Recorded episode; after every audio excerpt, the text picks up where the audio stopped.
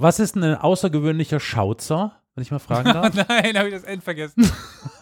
Ah, ja, stimmt, genau. Das Schautzer. Die Saga geht zu Ende.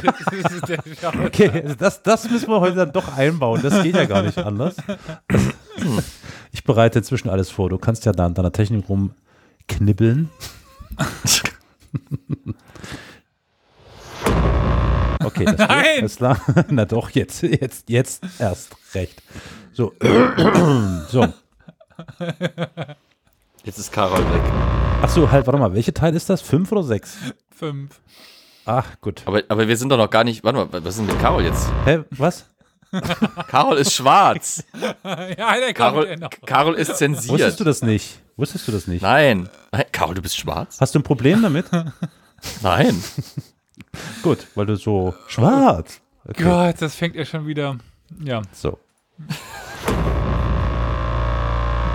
PDG 5. The Schnauzer knibbelt's. Nein! Okay, war alles falsch. er Vergesst alles. Ja, nee, nee, nee, warte. Here we go again. PDG 5. The Schauzer knibbelt's. Nein! ohne S. Ohne S. Er knibbelt auch nicht retour. Die Saga geht zu Ende, Karol. Nein, doch. Ja! Okay. also. The Schauzer is dead. Noch nicht! Long live the Schautzer. Na dann nicht. noch ist er, noch ist der Schautzer nicht tot.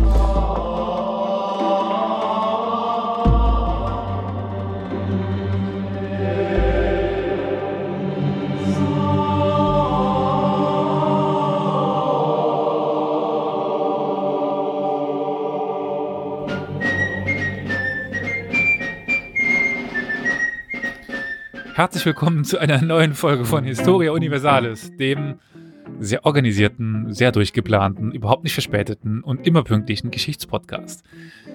Heute mit dabei, ihr habt sich alle hören dürfen. Deswegen brauche ich es eigentlich nicht vorzustellen. Der Flo, der Olli und der Karol. Hi alle zusammen. Moin.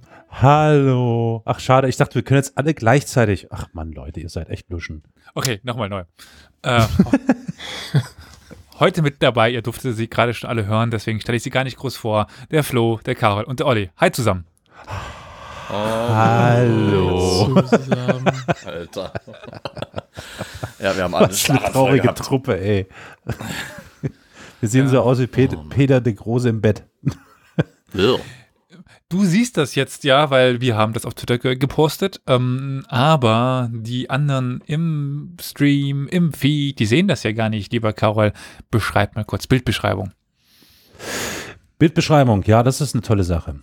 Wir sehen ein recht weiches Bettlager, in dem sich ein bleicher, recht kränk, ja, kränklich aussehender Mann befindet, geschlossene Augen, die Lippen stark zusammengepresst. Das sieht fast aus, als würde er ein bisschen Elefant machen und so.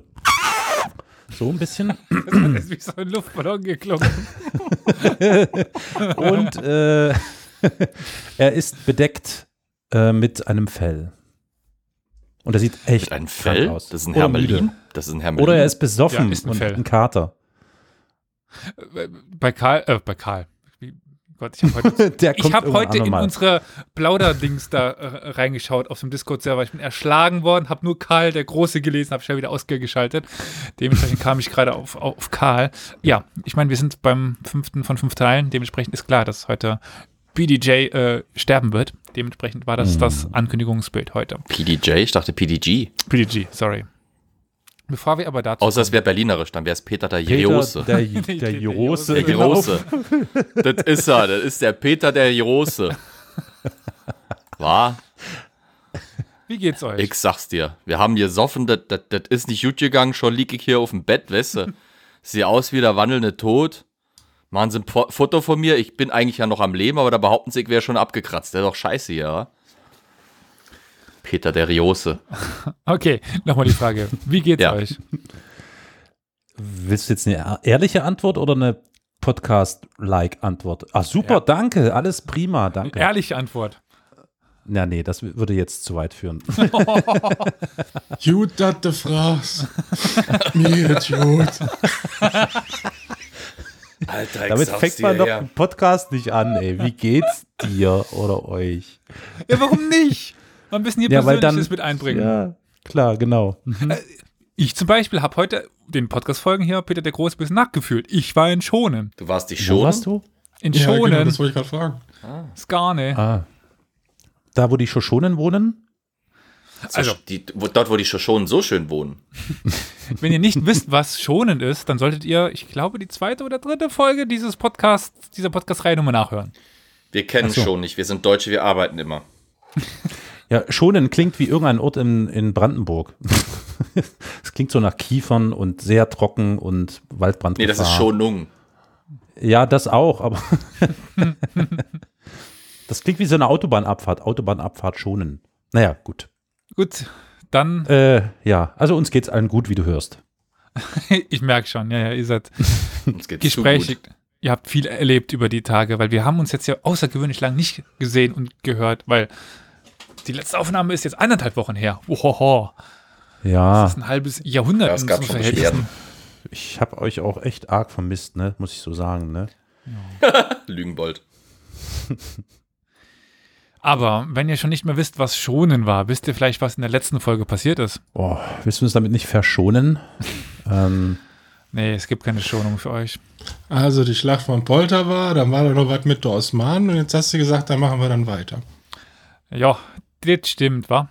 Also, wir sind am mehr oder weniger Ende des großen nordischen Krieges. Schweden ist, wie würde Flo sagen, rausgejietet. Mehr oder weniger. Die Osmanen waren dann doch nicht so einfach. Die haben ihn am Brute eingeschlossen, den guten Peter. Daraufhin musste er dann doch wieder seine Niederlage eingestehen. Die Osmanen waren aber etwas schlecht in der Verhandlung, weshalb er immer noch im, mit den Schweden mehr oder weniger im Krieg steht. Das tröpfelt jetzt so vor sich hin. Die Schweden sind zu schwach, um auszufallen. Der König ist zurück, aber enttäuscht über die Osmanen. wie geht's jetzt weiter? Er rührte nie wieder einen Döner an. Aber ein Kebab? Hä? Keine Ahnung. Ich wollte nur einen dummen Kommentar dazu abgeben. Peter war nach der Niederlage an der Brut erstmal nach Norden gereist, um in Polen den Krieg gegen Schweden weiterzuführen. Wir wissen ja, Schweden hatte zu der Zeit noch ein paar Besitzungen über dem kleinen Teich, der sich Ostsee nennt. Und Ende Dezember 1711, da sind wir jetzt gerade, am Ende des Jahres 1711, kehrte er nach einem Jahr, nach fast einem Jahr Abwesenheit nach St. Petersburg zurück und ging erstmal viele Verwaltungsaufgaben an, die wegen des Krieges bisher brachgelegen hatten.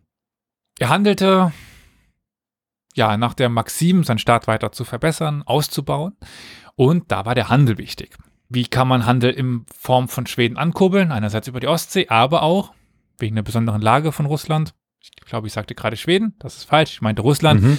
ja, Persien, der Osten, der Südosten, indische Güter, die Seidenstraße. Also er weitete den Handel mit Persien und Riva aus. Riva liegt im heutigen West-Usbekistan. Und er verlegte den neu eingerichteten Senat nach St. Petersburg und begann mit dem Bau einiger neuer Gebäude. Also St. Petersburg war nie durch ihn offiziell Hauptstadt gemacht worden. Die Hauptstadt war nur da, wo er war. Und er heiratete auch endlich seine neue oder seine alte Geliebte, Katharina. Die erste, wie sie später dann heißen sollte, die ihn nun in den nächsten Jahren auch begleiten sollte. Während dieser Zeit hatte Peter vor, Frieden mit Schweden zu schließen. Er hatte im Grunde alles erreicht, was er wollte. Er hatte Ingermanland, das Baltikum mehr oder weniger.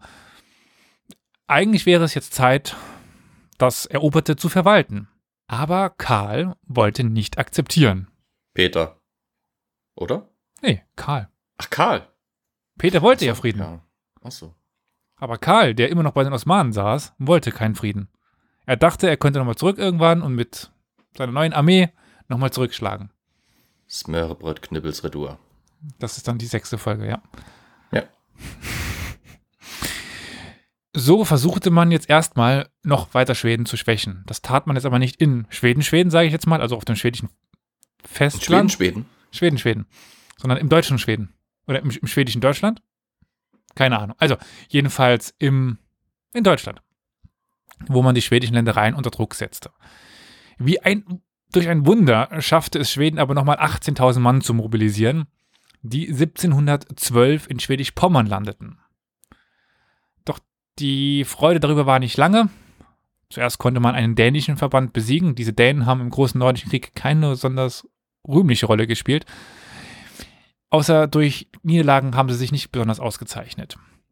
Aber den russischen Truppen konnten sie ja nichts entgegensetzen, wurden eingekesselt und nach längerer Belagerung dann auch schließlich in Pommern besiegt. Und dann wurde peu à peu die, also Pommern erobert bis auf die Häfen von Stralsund und Wismar.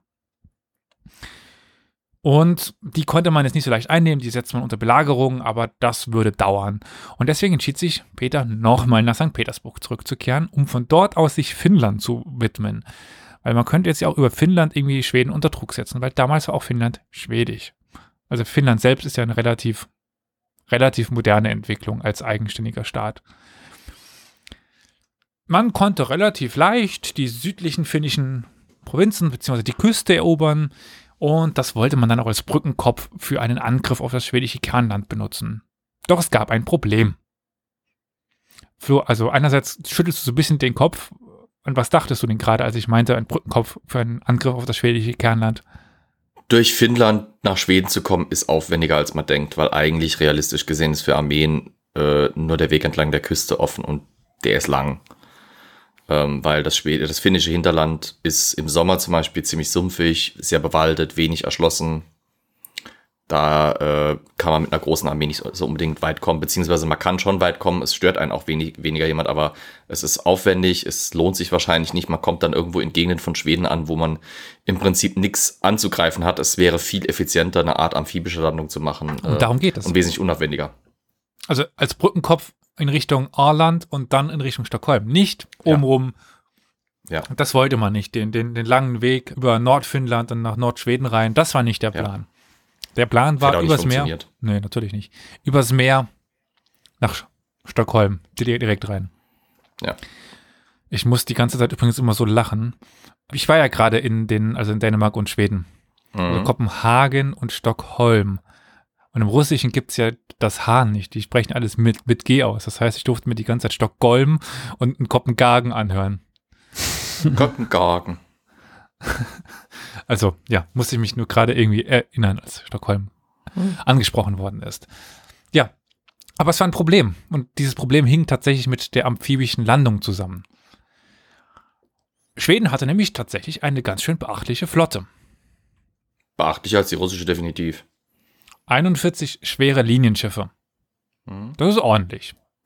Und wie viel hatte Russland? Klasse. Russland hatte null. Null? null. Hm. Aber wollte der nicht irgendwie tolle Schiffe bauen und so? Ja, natürlich. Aber das er waren wollte. keine Linienschiffe. Das waren ja erstmal ja. in den ähm, hm. Flüssen von Russland. Ja, okay. Mhm. Dachte ich mir schon. Das waren kleinere Schiffe.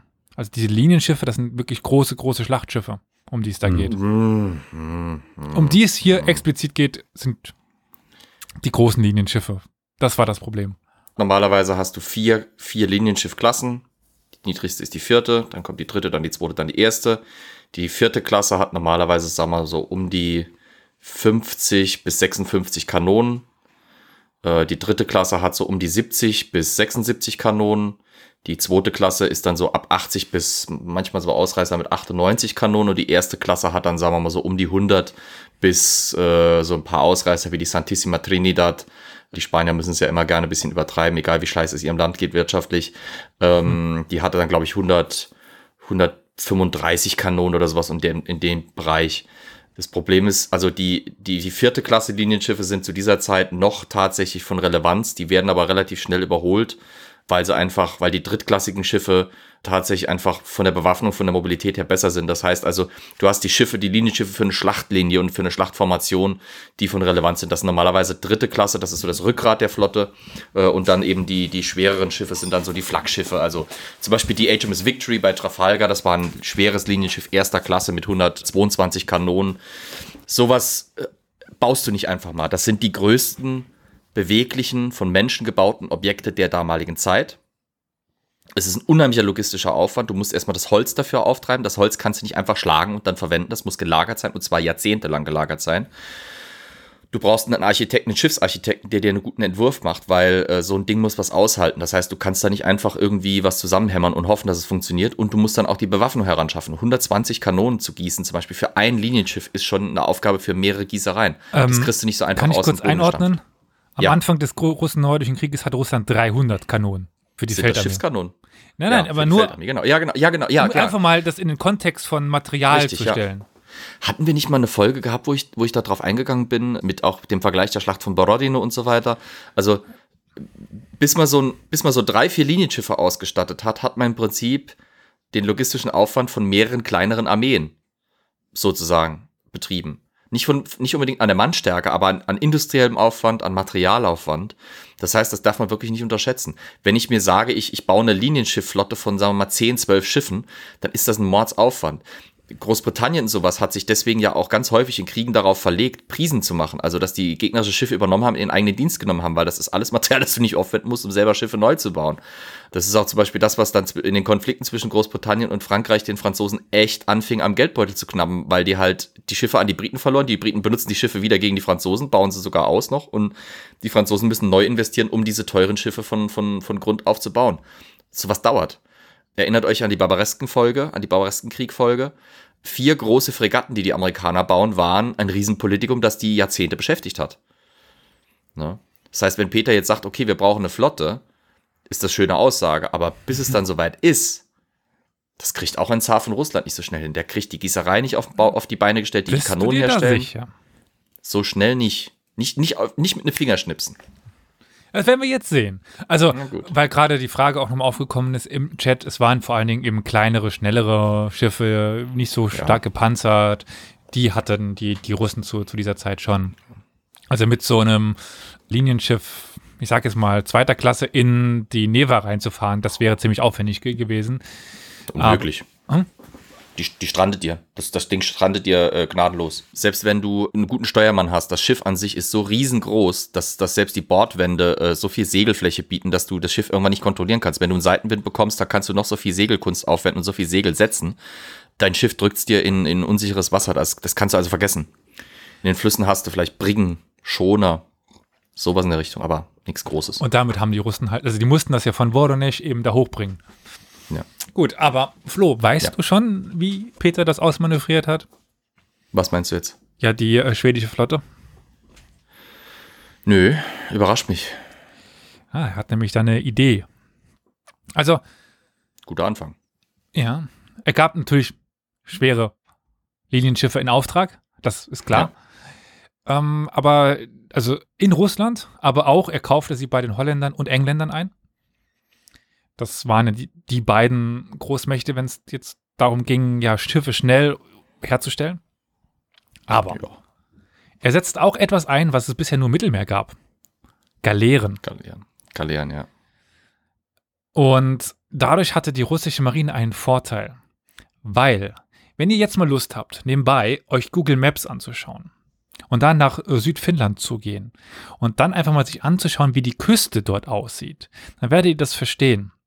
Also ihr habt diese schweren Linienschiffe, die Flo gerade besch beschrieben hat, als unglaublich schwer in einen Fluss herein zu manövrieren, weil Winde kommen, dann bist du rechts, dann bist du links und so weiter. Die äh, finnische Küste sieht nicht viel anders aus, wie ganz viele kleine Flüsse nebeneinander. Ja. Das sind also ganz viele der Küste vorgelagerte kleine Inseln mit Untiefen und engen Durchlässen und so weiter und so fort. Und dadurch konnten die Galeeren mit Rudern betrieben gut manövrieren und so super schnelle Angriffe starten, sich super schnell wieder zurückziehen und waren nicht verfolgbar. Ja. Galeeren konnte man auch schnell bauen. Das war der Vorteil. Und so konnte man innerhalb von einem Jahr quasi eine 60 Galeerenflotte auf, äh, aus dem Boden hauen. Und im August 1714 schon bei Hango eine große schwedische Flotte durch einfach schiere Überzahl erobern. Das war der erste große russische Sieg auch in der Ostsee gegen die Schweden. Also sie waren jetzt auf dem Land ge- geschlagen und auf, auf, auf dem Wasser. Spannenderweise, weil du gesagt hast, guck mal vor Finnland, wenn ihr vor Stockholm guckt, sieht's genauso aus. Also im Prinzip zieht sich da quer durch dieses, dieses vorgelagerte Inseln. Je näher ihr ranzoomt, desto mehr werden das. Mhm. Also die betreiben da fröhlich Zellteilung. Da kommst du halt mit so Linienschiffen nur auf gewissen Kanälen entlang und häufig auch nur mit Schleppern oder mit äh, eben sehr guter Vorbereitung. Genau, aber mit Galeeren kommst du dahin. Und Absolut. mit Galeeren kannst du dort auch super Truppen absetzen, Hm. ohne dass du äh, da groß abgehalten werden kannst von.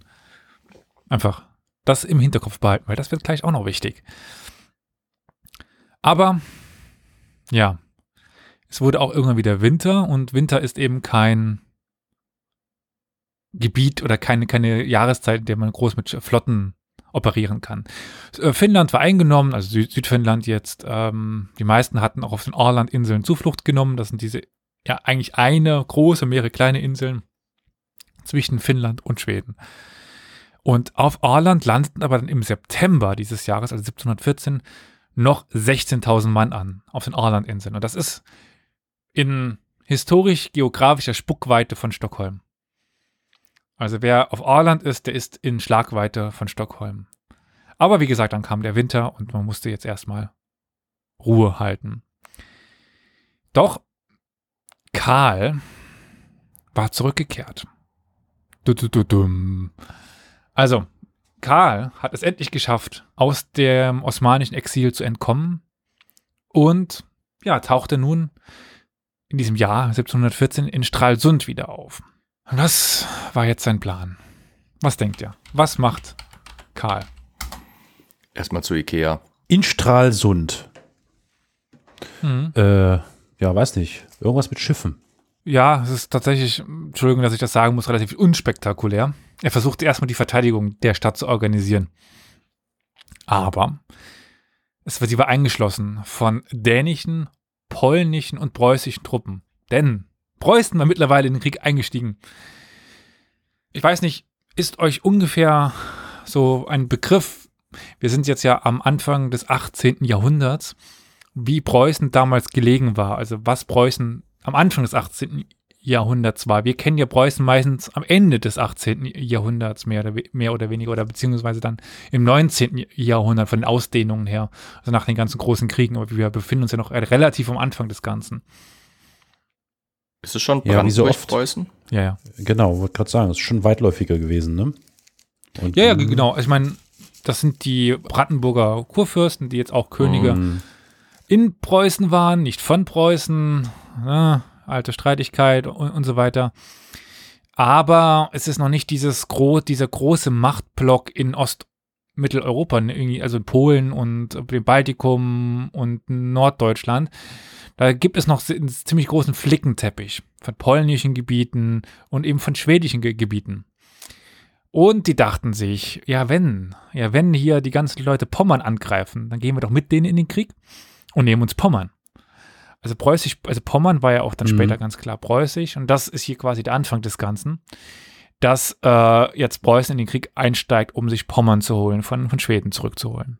Deswegen Mhm. ist jetzt eben auch äh, die Preußen dabei.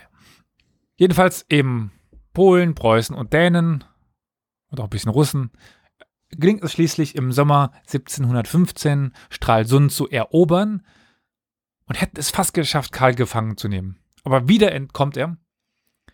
Man sieht ihn am Horizont wegfahren, im Grunde ge genommen. Also ganz ärgerlich, weil wieder die Frage, was wäre pass passiert, wie bei Poltava, was wäre passiert, wenn Karl gefangen genommen worden wäre. Am 24. Dezember 1715 um 4 Uhr morgens 15 Jahre und drei Monate nach seiner Abreise stand dann der schwedische König bei Dunkelheit und eisigem Regen und wieder in Schweden. Auch das, was heute noch Schweden ist. Also, Karl ist jetzt zurück. Liebe ZuhörerInnen, ich würde mich ganz kurz aus dem Schnitt hier melden. Und zwar haben wir nicht nur Kofi als Möglichkeit, uns zu unterstützen, nein, wir haben auch eine IBAN eingerichtet, an die ihr Geld überweisen könnt. Geld, mit dem wir dann diesen Podcast verbessern können, mit dem wir unsere laufende Kosten decken können und ja, einfach dafür sorgen können, dass dieser Podcast weiter existiert und weiter Folgen produziert. Vielen Dank. Vielen Dank an alle, die es schon tun und alle, die es tun werden. Im Jahr 1712, wir springen also jetzt ein bisschen wieder zurück. Das ist ungefähr das Jahr, in dem wir St. Petersburg auch als Hauptstadt festlegen in der Geschichte von Russland. Ich, ich sage jetzt noch ein bisschen was zu St. Petersburg. Aber es gibt eben kein Dekret, weil die Regierung ist dort, wo der Zar ist und die Hauptstadt ist, ist dort, wo der Zar ist und, und der Zar mochte eben St. Petersburg. Also diese 1700, 112, dort werden ganz viele äh, Gremien und äh, Ämter dorthin verlegt. Es entstehen auch neue Ministerien und dadurch wird eigentlich diese Stadt Hauptstadt. Wir hatten ja schon den Trenzini, das war der erste Generalarchitekt und der war fast zehn Jahre lang dort, hat gearbeitet. Er wurde aber 1713 durch Andreas Schlieter abgelöst. Das ist ein Holländer. Das Zentrum bildete der Dreifaltigkeitsplatz, der auf das Flussufer ausgerichtet war. Das Hauptgebäude der Staatskanzlei, die Staatsdruckerei und das erste Krankenhaus der Stadt befanden sich ebenfalls in der Nähe der Dreifaltigkeitskirche, die an diesem Platz natürlich gelegen ist. Ebenso dann auch wie die neuen Steinhäuser von verschiedenen wichtigen Persönlichkeiten. Darüber haben wir ja schon mal gesprochen, dass ähm, wir am Anfang ja sehr rationieren müssen, was Steine angeht. Also dass ähm, sich nur die betuchteren Personen tatsächlich Steinhäuser leisten durften, per, per Gesetz her. Und wir haben dann in, an diesem ja, Dreifaltigkeitsplatz auch eine berühmte Taverne. Das ist die vier Fregatten. Die gibt es auch noch heute. Natürlich was mit, mit Schiffen. Wäre komisch, wenn das die vier Kutschenwagen hieß. Dort trafen sich die Regierungsbeamte, der Zar selbst. Also wer den Zar treffen wollte, der musste nur in diese vier Fregatten. Ähm, ausländische Botschafter gingen dort ein und aus, Kaufleute. Dort gab es Tabak, Bier, Wodka, Wein und Brandy. Das klingt jetzt unspektakulär für eine Bar oder sagen wir mal eine Taverne.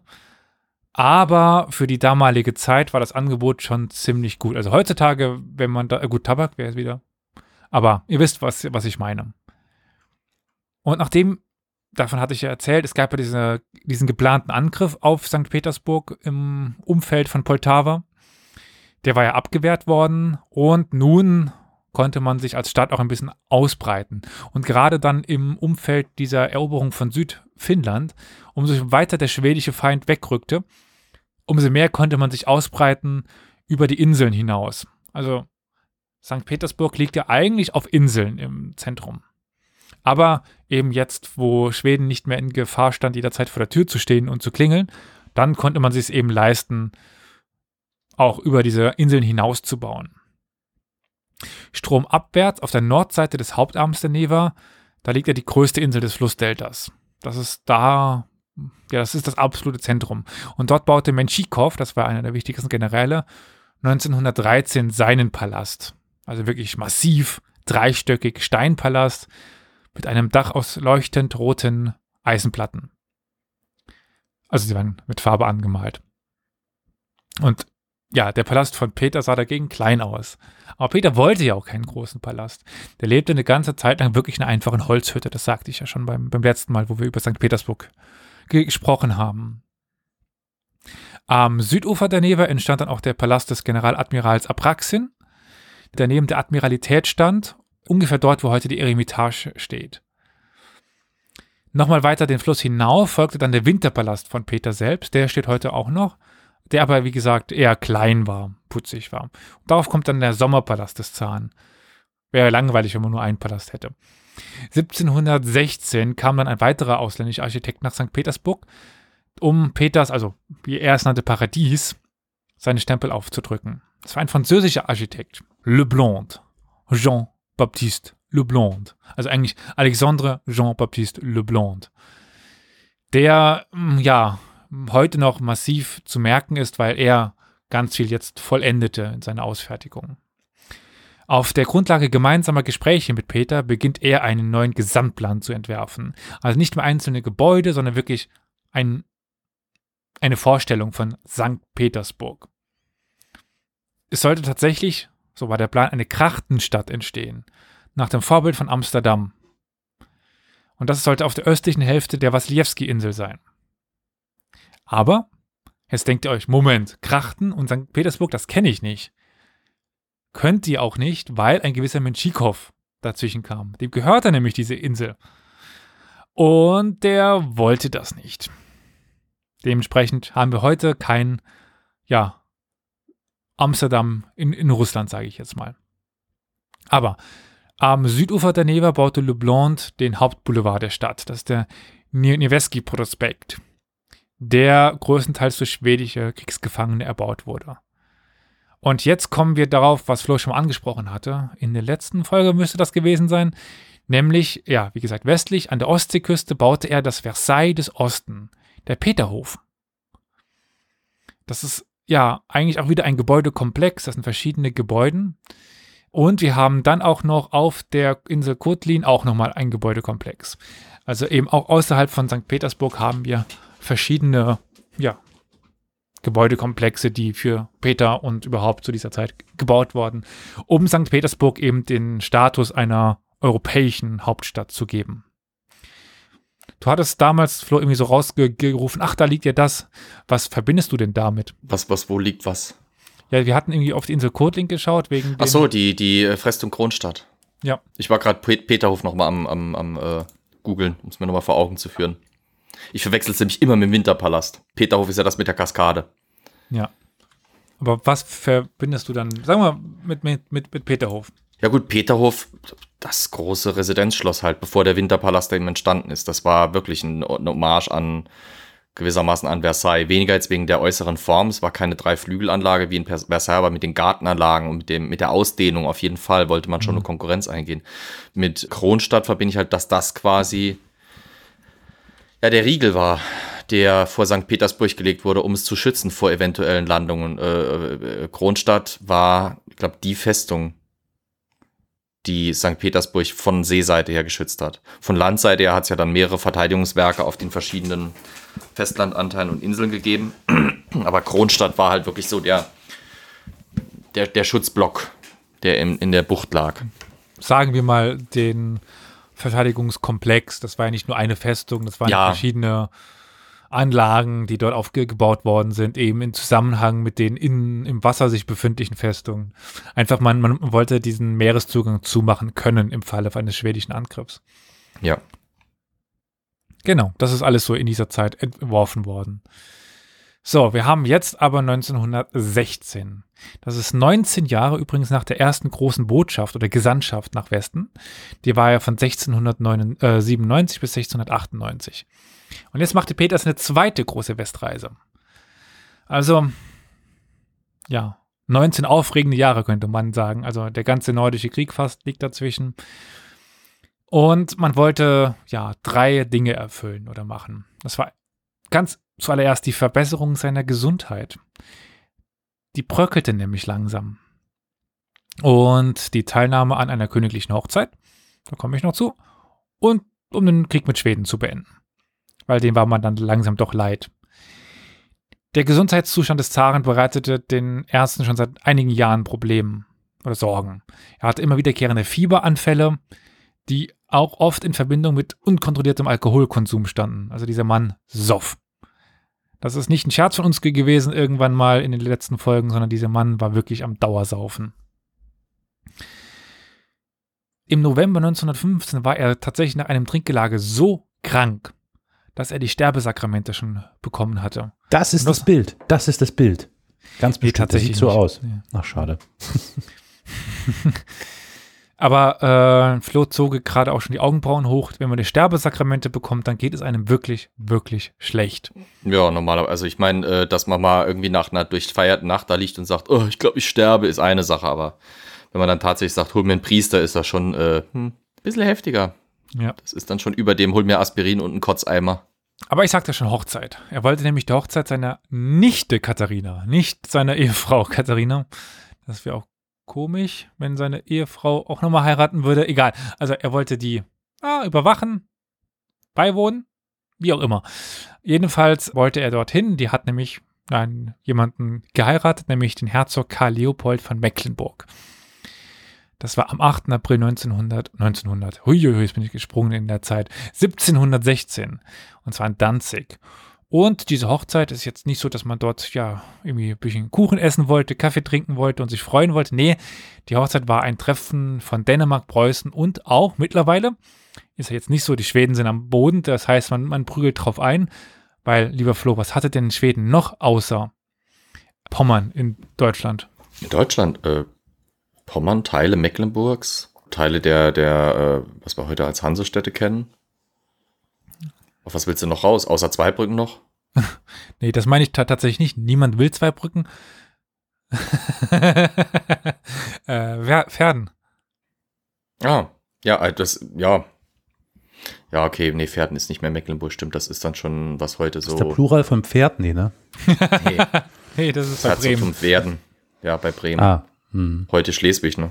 Du meinst Schle Schleswig-Holstein? Ja, Schleswig-Holstein, aber ja. Nicht? nee, Niedersachsen. Niedersachsen? Na, Schauen wir mal nach. Verwechsel ich es jetzt gerade mit Dithmarschen? Wir hauen jetzt einfach mal geografische Begriffe rum, bis keiner merkt, dass ich äh, keine Ahnung habe, von wo wir gerade. Nee, doch. Dithmarschen ist, ist, ist Schleswig. Dithmarschen ist nördlicher, das ist Schleswig. Ja, Ja, ja. okay, dann verwechsel ich gerade mit Dithmarschen. Nee, dann ist es, ja, okay. Südwestlich von Bremen oder was? Nördlich von Bremen. Nördlich von Bremen. So Bremerhaven halt. Wie weit nördlich ist Bremen? Wie weit südlich ist Bremen? Egal. Ja, Was? okay. Also, ich- lieber Flo. Ja, Ich glaube, du solltest dir nochmal die Lage von, von, von Bremen anschauen. Also, äh, Werden war äh, schwedisch und deswegen stieg in den Krieg jetzt hier wer ein? Nicht die Bremer. Nee, Hannover. Was heißt das, wenn Hannover zu dieser Zeit in den Krieg einsteigt? Rule Britannia. Genau. Da war nämlich ein gewisser Georg. Der Schorsch. Der Schorsch war der König, äh, sagen wir mal, äh, ups, er war der Fürst und gleichzeitig König in England.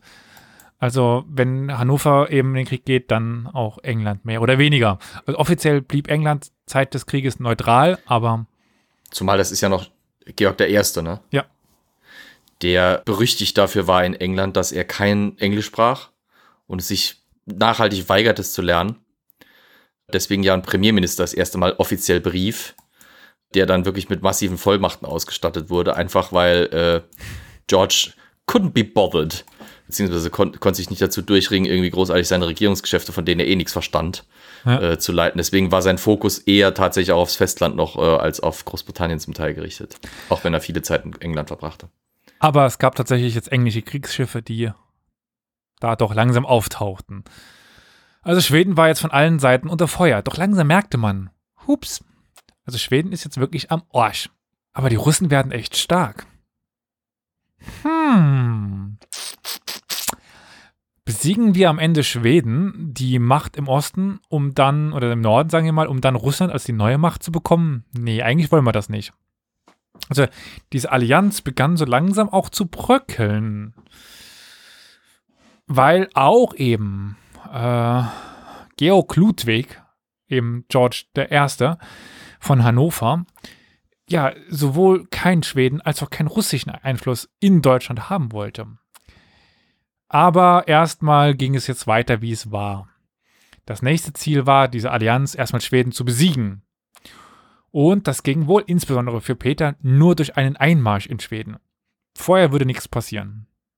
Peter hatte von dort aus sogar ja wieder Offensiven begonnen, also von Schweden aus.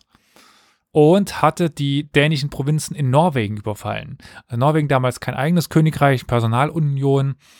Und also Karl setzte jetzt nicht schon wieder über nach Deutschland oder Russland. Nee, erstmal innerhalb von Skandinavien, aber er ging wieder in die Offensive.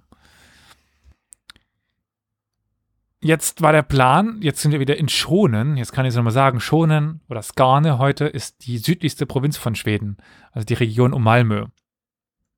Und dort wollte man jetzt landen, mit einer kombinierten dänisch-russischen Landung. Währenddessen eine zweite russische Armee an der Ostküste landen würde. Und dann sind wir eben wieder bei Stockholm in der Nähe. Also dort würde dann eine weitere russische Armee abgesetzt werden. Damit hätte man das ganz, also hätte man Schweden ganz schön in die Klammer genommen. Aber der erste Invasionsversuch mit August konnte tatsächlich abgewehrt werden, also in Schonen. Karl gelang es dann auch irgendwie wieder ein Heer zusammenzuziehen und auch den zweiten Invasionsversuch muss man abblasen wegen schlechtem Wetter und dann kam der Winter und es ging alles nicht so wie geplant. Und jetzt war das Problem, es standen 30.000 russische Soldaten in Norddeutschland man dachte sich jetzt, was machen die denn jetzt? Das große Problem, das steht dann her, das nicht beschäftigt ist, weil es gab ja keine Schweden mehr in, in Deutschland. Diese ja, Abneigung der Russen wurde auch immer stärker innerhalb der Allianz. Aber man überlegt jetzt, was, was man macht, und währenddessen zogen alle russischen Verbände nach Polen ab. Also die, die Russen zogen sich freiwillig aus Deutschland zurück und deswegen blieb erstmal alles auf Eis liegen. Warum zog man sich nach Polen zurück? Naja, man hatte jetzt die Nase voll von den Dänen, weil die Dänen waren vor allen Dingen für die schlechten Landungen verantwortlich und auch die Engländer, aber gut, äh, die waren ja sowieso offiziell nicht im Krieg. Dementsprechend plante man jetzt einen, einen ja, alleinigen russischen Angriff auf die Ostküste Schwedens. Die russische Flotte segelte erstmal nach Norden in, zu ihren Winterhäfen in Riga, Reval und Kronstadt, weil, wie gesagt, es war ja Winter auch. Peter aber besuchte während des Winters wieder die Niederlande und wollte im nächsten Frühjahr endlich, endlich nach Paris fahren. Zum alten Franzosen, der damals ziemlich jung war. Nach einer Route quer durch Niederlande, Belgien und Frankreich erreichte er Anfang Mai die französische Hauptstadt. Natürlich wieder inkognito. Zuerst traf er dort auf den Regenten Philippe d'Orléans, mit dem er Grundsätzliches besprach. Zwei Tage später traf er dann aber auf den alten Ludwig, wie gesagt noch relativ jung, weil er war 15. Und zum Erstaunen und irgendwie Entsetzen aller Umstehenden nahm er diesen französischen König in die Arme und hob ihn in die Luft und er drehte sich so mit ihm. Also, ein Fauxpas sondergleichens. Das war. Also, wie man sich das erdreisten konnte, den französischen König in die Arme zu nehmen, hochzuheben und sich mit ihm zu drehen. Das ging gar nicht. Es ist auch nicht was, was der Hochadel in West- und Zentraleuropa so miteinander machte, offiziell. Ja, auch nicht inoffiziell. Es, es wurde sich teilweise schon einige Zeit später, aber trotzdem darüber lustig gemacht, wie intim zum Beispiel das Verhalten zwischen Josef II. von Österreich mit seiner Schwester Marie Antoinette war, als er mal in Versailles zu Besuch war, ähm, weil die sich irgendwie sehr viel berührt hätten für das französische Hofetikett und äh, für die Hofetikette und für das französische Hofverständnis. Also, meh. Ja. Aber sagen wir mal, zum Glück für Peter hatte Ludwig damit überhaupt keine Probleme. Er freute sich und sie unterhielten sich miteinander. Jetzt ohne aber Großes zu besprechen. Also es war jetzt nicht so, dass der 15-Jährige äh, hier groß schon in die Regierungsgeschäfte involviert war. Aber er, er, er mochte äh, Peter. Also alles gut gegangen. Aber bevor er nach Paris gekommen war, hatte sich Peter tatsächlich so eine Travel List zusammengestellt. Also wie wir im Grunde genommen hat er sich eine Liste geschrieben mit Orten, die er in Paris besuchen wollte. Und dann machte er sich auf den Weg, ich stelle mir jetzt so vor, mit so Mütze, so einem Rucksack auf dem Rücken, seiner Wasserflasche und so, äh, ja, früher noch so mit dem Lageplan von Paris. Ja, mittlerweile wäre es das äh, Handy. Und Peter begeht, begibt halt sich nach Paris als Tourist. Am 12. Mai um 4 Uhr morgens steht er auf. Das würde ich nicht machen. Aber er geht dann im Morgengrauen die Rue Antoinette hinunter, Saint-Antoinette, um dann den äh, Place Royal zu besuchen, weiter zum Place de Victoire und Place Vendôme und dann das Observatorium und die Fabrik der Gobelins. Und am nächsten Tag besucht er die Geschäfte der Kunsthandwerker und auch den Louvre, der darf, darf natürlich auch nicht fehlen. Was interessierte ihm im Louvre besonders? Nicht ein gewisses Gemälde, sondern ja, die Modelle von Bourbons Festungen. Von dort aus geht er dann in die Tuilerien und einige sp Tage später besucht er das riesige Krankenhaus und die Kaserne der Invaliden. Äh, zu der Zeit ungefähr 4000 Soldaten leben dort, werden versorgt. Er besucht aber auch das Haus des Postdirektors, der war auch ein Sammler der Kuriositäten und Erfindungen. Also es war nicht nur jetzt wegen der Post, aber auch tatsächlich die Münzstadt und so weiter und so fort. Wow. Also klingt wie, klingt wie Laschet in den besten Wahlkampfzeiten. Ja, oder wie ein guter Urlaub. Ja, oder so. Also, ich meine, warst du schon mal in, in Paris? Ja, sicher, gewiss, ja. Äh, wie lange? Zusammengerechnet schon mehr als ein Jahr wahrscheinlich. Was? Echt? Cool. ja. Dann hast du bestimmt auch all diese Orte schon mal besucht, oder? Nee, sicher nicht. Was? Was hast du in Paris ge gemacht? Ach du, das willst du gar nicht wissen. Moulin Rouge. Genau, von früh bis abends. Klar. Immer Auf der Bühne allerdings. geguckt. Rock gehoben. Ach so, Mhm. ich dachte, du wärst einer von den, von den. Nicht? Nee, nee, tut mir leid, nee. Ach, du hast bestimmt in Montmartre gesessen und, und die ganze Zeit äh, Sacré-Cœur gemalt, du alter Künstler. Oder dem einen Fußballer äh, zugeschaut, der immer da an seine Laterne rum umtanzt mit dem, mit dem Ball. Ah. Hä? Okay. Ich hatte jetzt irgendwie Sinedin Sidan vor, vor Augen, der ihn irgendwie äh, headbuttet und dann irgendwie ihm guten Geburtstag wünscht. So wie bei Family Guy. bon anniversaire! oh, okay. Du musst auch mal die Orte be besuchen, Karol. Also wenn du das nächste Mal in Paris bist, nicht Mhm. nur was immer du auch gemacht hast. Gut.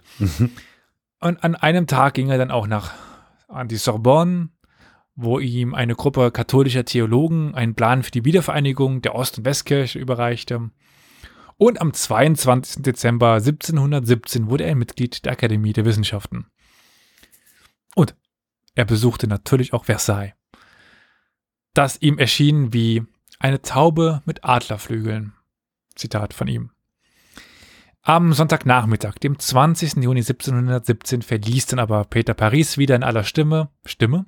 Stille und ohne Begleitung in Richtung Nordosten oder fast ohne Begleitung. Er hatte Paris gesehen, ist nicht gestorben, er hat nochmal viel lernen dürfen, aber das wichtigste Ziel, das hat, das hat er nicht hinbekommen. Er wollte nämlich ein Bündnis mit Frankreich. Aber nee, das hat nicht funktioniert. Über Amsterdam und Berlin ging es dann wieder im Oktober nach St. Petersburg. Dort musste er sich jetzt um die Verwaltung seines Reiches kümmern, das in seiner Abwesenheit etwas in Streitigkeiten abgerutscht war.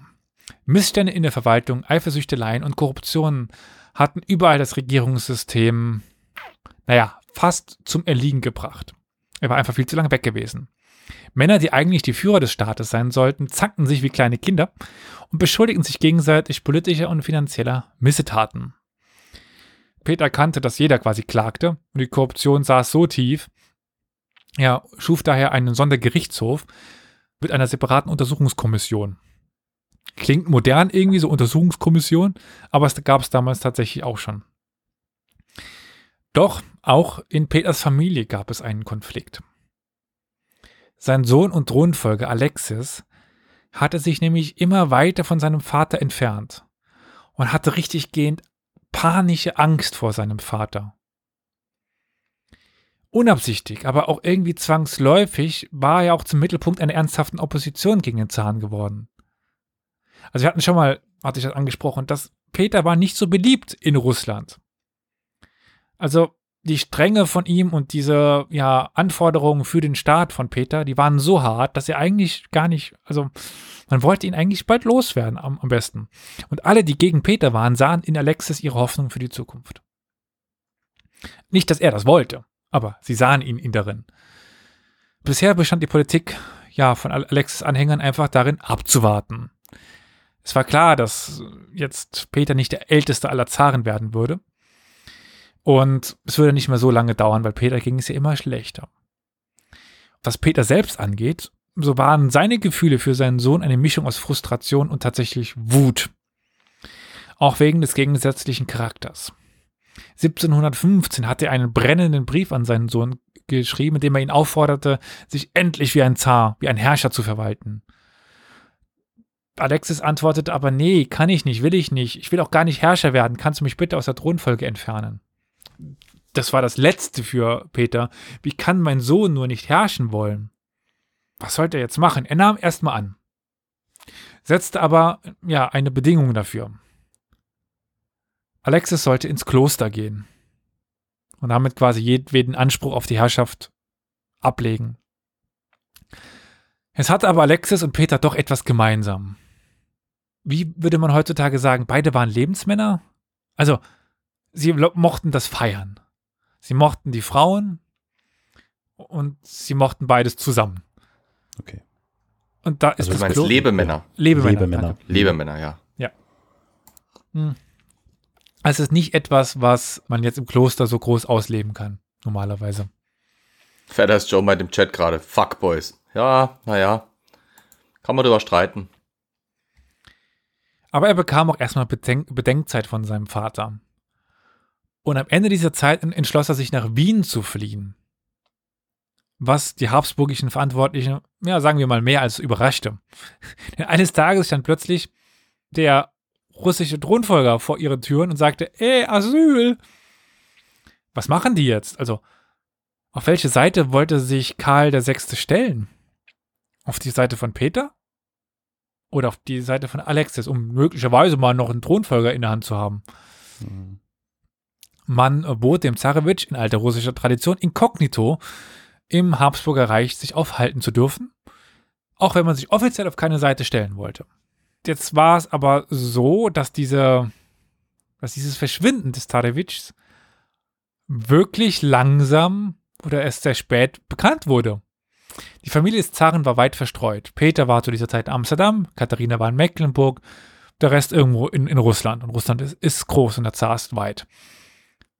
Also man merkte tatsächlich einige Monate gar nicht, dass der Zarewitsch verschwunden war. Irgendwann gab es Gerüchte so, mh, Alexis ist irgendwie nicht mehr aufgetaucht in der letzten Zeit. Ist er tot? Oder ge- geflohen? Und wenn ja, wohin? Geil. Okay.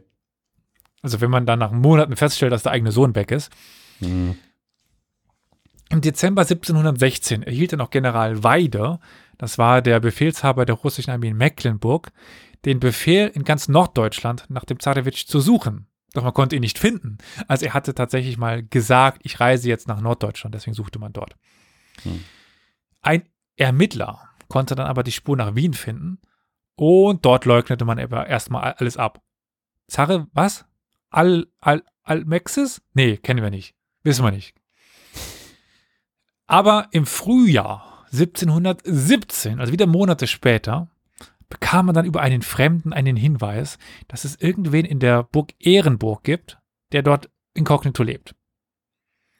Und so fand man dann auch Alexis, dessen Herausgabe man dann auch offiziell von den Habsburgern forderte. Aber der Kaiser sagte wieder, äh, wir wissen von nichts. Hm. Und im Hintergrund ließ man den Zarewitsch nach Neapel bringen. Flo, warum nach Neapel? Beziehungsweise, warum kann man ihn nach Neapel bringen? Nur damit wir eine politische Karte ein bisschen aufdecken. Also, was hat das denn mit Habsburgern und Neapel zu tun? Äh, sitzen die zu dem Zeitpunkt dort? Spanien halt. Ist das beides? Ah, ja, okay, es ist, es ist noch, noch Müsste noch, Spanien. Ich bin gerade nicht ganz sicher, ab wann es beider Sizilien wieder wird. Jetzt machst du mich ein bisschen stutzig, aber es müsste eigentlich Äh, 1816. nicht unbedingt, das muss doch schon vorher gewesen sein. Während der Französischen Revolution gibt es doch dort die Santisfen, äh, San, Sanfedisti und so weiter. Die, die Ja, aber wir sind ja weit vor der französischen Revolution. ja, deswegen, aber deswegen denke ich nicht, dass es erst 1816 wieder beider Sizilien wird. Es ist schon vorher, gibt es ein Königreich Sizilien und ein Königreich Neapel, das da dran hängt. Aber ja, egal. Ähm, Es ist zu der Zeit 1707, steil. 1707 und 1708 wurde äh, Neapel durch die Habsburger besetzt im Folge des Spanischen Erbfolgekriegs. Ah, ich sehe es gerade hier, 1713 fielen die beiden Sizilien im Zuge des Spanischen Erbfolgekriegs an Victor, Victor Amadeus II. von Savoyen und Kaiser Karl VI. Wobei Victor Amadeus seine Herrschaft 1720 mit den Habsburgern gegen Sardinien tauschen musste. Hm. Ah, und dann kommt's, ah, okay, dann kommt's an die Franzosen und die gründen dann Bourbon Sizilien, genau, mit diesem wunderbaren, überbordenden, fetten Wappen. Gut, aber deswegen konnte man es eben nach Neapel schicken, weil es war zu Ja. diesem Zeitpunkt jedenfalls in Habsburger Besitz. Also, Ja. wenn man sagt Wien oder Palermo, Hauptsache Österreich, das funktioniert schon zu dieser Zeit. Wir waren dabei, dass man ihn gefunden hatte in Wien, aber er eben jetzt nach Neapel reiste. Irgendwann stimmte der Kaiser dann doch zu, okay, ja, stimmt, Moment, Alexis kenne ich. War, der war da, aber der ist nicht mehr hier. Und er war ja sowieso freiwillig hier. Wir haben nichts gemacht. Also, er war halt hier, hat Urlaub gemacht. Also, was, was können wir denn dafür? Es gibt aber wieder zwei Gesandte, die den Zarewitsch in Neapel tatsächlich finden können. Er bekam diesen Brief von dem Vater, aber es kann ihn nicht überzeugen. Er hat ja panisch Angst davor. Und wenn der Vater dann, dann sagt, lieber Alexis, kommst du nach Hause? Dann sagt sich der Alexis natürlich nein. Aber es war jetzt so. Alexis hatte die ganze Zeit eine Geliebte dabei. Der russische Gesandte kam in Zusammenarbeit mit dem habsburgischen Verwalter von Neapel auf die Idee, die zu entführen und so ein Druckmittel zu erzeugen. Der Kaiser stimmte dem dann auch zu, weil er war ihm dann doch, diesen Konflikt mit Russland wollte er dann nicht nur wegen so einem Alexis haben. Das war übrigens Afrosina, eine finnische Leibeigene. Die ist übrigens jetzt nicht so besonders treu im Endeffekt, aber ja, also er, sie ent- entführen ihn und äh, sie, sie entführen sie und daraufhin hin sagt er, ja, okay, ich komme nach Hause, wenn Peter mir verzeiht und ich Afrosina heiraten darf. Ja, stimmen die zu, machen wir so. Dann darf der Zarewitsch nach Hause reisen. Afrosina reist so unschlüssig hinterher, stoppt erstmal in Venedig, weil ja, es ist Winter, über die Alpen möchte man jetzt als Frau nicht ziehen, sagt sie. Spoiler, wie, wie, wie soll ich das ausdrücken? Äh, sie benutzte den Zarewitsch jetzt eher aufgrund seiner Position als aufgrund eines Verhältnisses. Jetzt, da er sich in der Hand des Zaren befand, war sie jetzt nicht mehr so davon überzeugt, jetzt in seiner direkten Nähe zu sein. Das war ein bisschen gefährlich für sie. Aber in Russland war es das Problem, was machte man jetzt mit dem Zarewitsch? Der war geflohen. Wie sollte so eine, eine Person der offizielle Thronnachfolger von seinem Vater werden? Und dementsprechend am 3. Februar 1718 gab es eine Enterbung von Alexis und die Proklamation eines neuen Erbens, des zweiten Sohns von Peter. Aber aus dem Schneider war der älteste, der älteste Sohn noch nicht, denn Peter wollte erstmal wissen, wer denn von seinen Fluchtplänen gewusst hatte. Wer hat denn mit Alexis zusammengearbeitet? Die von Alexis genannten Personen wurden alle gleich festgenommen und wegen Verrat angeklagt. Aber man stoppte nicht bei ihnen, sondern nahm es zum Anlass, jeden der Sympathien mit Alexis und der Mutter von ihm. Jetzt kommen wir wieder ganz zurück. Erinnert ihr euch, wer die Mutter war? Ja, die hat, die hat. Ja, das war diese eine Frau, die ins Kloster ge Ach, die war das, worden. wirklich. Ich habe mir nicht getraut, das zu sagen. Ah ja, mhm. gut. Ja. Erste Frau. Nicht die Schwester, sondern die Frau. Genau, die erste Frau von Peter. ja, stimmt, beide waren im Gefängnis, äh, im, Mhm. im, im, im Kloster. Aber ja, nee, es war die erste. Mhm. Und ja, jeder, der mit ihr oder ihrem Sohn irgendwie Sympathien zeigte, der wurde festgenommen. Das war übrigens die Eudoxia. Das war die, die ich aus Versehen 23 Jahre älter gemacht hatte. Ach, die, ja, ja, ja, ja. Hm. Und man entdeckte aus Versehen währenddessen, dass sie im Kloster ihren Nonnenschleier abgelegt hatte und sich als Zarin aufspielte. Also es gab Audienzen, es gab Dienerinnen von, von ihr und in diesem Klosterkontext ja, herrschte sie als Zarin. Mhm. Hups. Ja, ist dann aufgeflogen und man steckte sie dann noch mal noch tiefer ins Kloster quasi. Die Verfolgung ging über einen Monat und endeten mit einigen Todesurteilen und Verbannungen. Darunter etwa auch Peters Schwester Maria, die ja für drei Jahre in die Festung Schlüsselburg verbannt worden ist. Also tatsächlich enge Verwandte, nahestehende Freunde von, von Peter wurden des Landes verwiesen oder eben in Gefangenschaft gesetzt. Das unmittelbare Dilemma des Zaren bestand jetzt aber darin, dass er gar keine wirkliche Verschwörung aufgedeckt hatte. Weil es gab sie nicht. Es gab ein paar Leute, die es hätten wissen können, dass sich Alexis ver verdünnisieren wollte. Ja, es gab eigentlich nichts, bis auf Alexis, der sich eben als untreuer Sohn erwiesen hatte. Was aber offensichtlich wurde, war der allgemeine Widerstand gegen Peter durch das Volk und den Adel. Also, man musste vorsichtig sein. Wie sollte man jetzt mit Alexis weiter äh, vorgehen? Also, der Thronfolger, der ehemalige Thronfolger, war ja nominell frei. Aber er musste im Haus neben Katharinas Palast wohnen und durfte sich kaum aus Peters Blickfeld mehr entfernen. Zu groß war die Furcht, dass er jetzt nochmal flieht und sich entzieht. Dann tauchte Afrosina in St. Petersburg auf und erzählte Peter alles. Von der Angst seines Sohnes, seine Fluchtabsichten, seine angeblichen, dicken, fetten, angeblichen Plänen, doch die Herrschaft zu übernehmen und in Gesprächen mit dem Kaiser und den großen Verschwörungen. Wie gesagt, jetzt sah sie ihre Fälle davonschwimmen und es wollte sie die Seiten wechseln. Aber das brachte für den Zar das Fass zum Überlaufen. Er ließ Alexis unter Folter verhören und vor ein öffentliches Gericht stellen. Und unter Folter verhören heißt bei Peter, dass er es tatsächlich auch selber gemacht haben soll. Er soll seinen eigenen Sohn gefoltert haben. Unter dieser gestand er schließlich, dass er den Tod seines Vaters wünsche, weshalb er dann vom Gericht zu Tode verurteilt wurde. Aber bevor es das gab, war der Zarewitsch schon tot. Wahrscheinlich an den Folgen der Folter durch seinen eigenen Vater. Also wahrscheinlich hat Peter tatsächlich seinen eigenen Sohn umgebracht. Und das löste natürlich in, St. Petersburg, in ganz Russland, in ganz Europa Gerüchte und Kontroversen aus. Dass der Zar seinen eigenen Thronfolger, gut, er war nicht im offiziell Thronfolger, aber es war schon klar, wer das war, umbringt. Beziehungsweise für seinen Tod verantwortlich war. Ein Sakrileg, das ist un unvorstellbar in der damaligen Zeit. Heute, es ist, es ist unvorstellbar, Punkt. Ausrufezeichen. Peter war besorgt über diesen, ja, ungünstigen Eindruck, diesem mysteriösen Ableben mit einherging, also auch im Ausland. Und es, er ordnete erstmal eine ausführliche offizielle äh, Erklärung an. Im Chat wird gefragt, ob man die Foltermethode kennt. Wollte ich gerade äh, drauf eingehen. Ähm, Ah, okay, sorry, ja. Leider nein, kenne ich nicht, aber das war wirklich ein Sammelsurium von allen möglichen. Streckbänke, äh, Schläge, also ganz, ganz viel Peitschen. Einfach äh, auspeitschen tatsächlich. Schläge auf, auf, auf Arme, Knochen brechen, Nägel ziehen. Was, was wollen wir noch? Ich glaube, mir reicht das. Okay. Aber während all dieser Probleme Aber warte, warte, warte, ganz, ganz gut. Was ist denn jetzt die offizielle Erklärung? Was wurde denn gesagt? Ist er, ach, sorry, das Fenster war offen, ist rausgefallen oder was? Die offizielle Erklärung war tatsächlich irgendwie Krankheit krank. wahrscheinlich. Ja, ja, hm, klar. Okay, gut, danke. Aber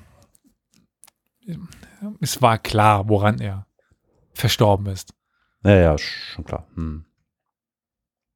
Während all dieser Probleme gab es ja immer noch Schweden. Also es war ja jetzt nicht so, dass der Krieg vorbei war. Nach der gescheiterten Offensive, also diesen Übersetzungsplänen und der Rückkehr von Karl, blieb man, also in der Person von Schweden, erstmal zwei Jahre lang in Ruhe und baute seine Armee neu auf.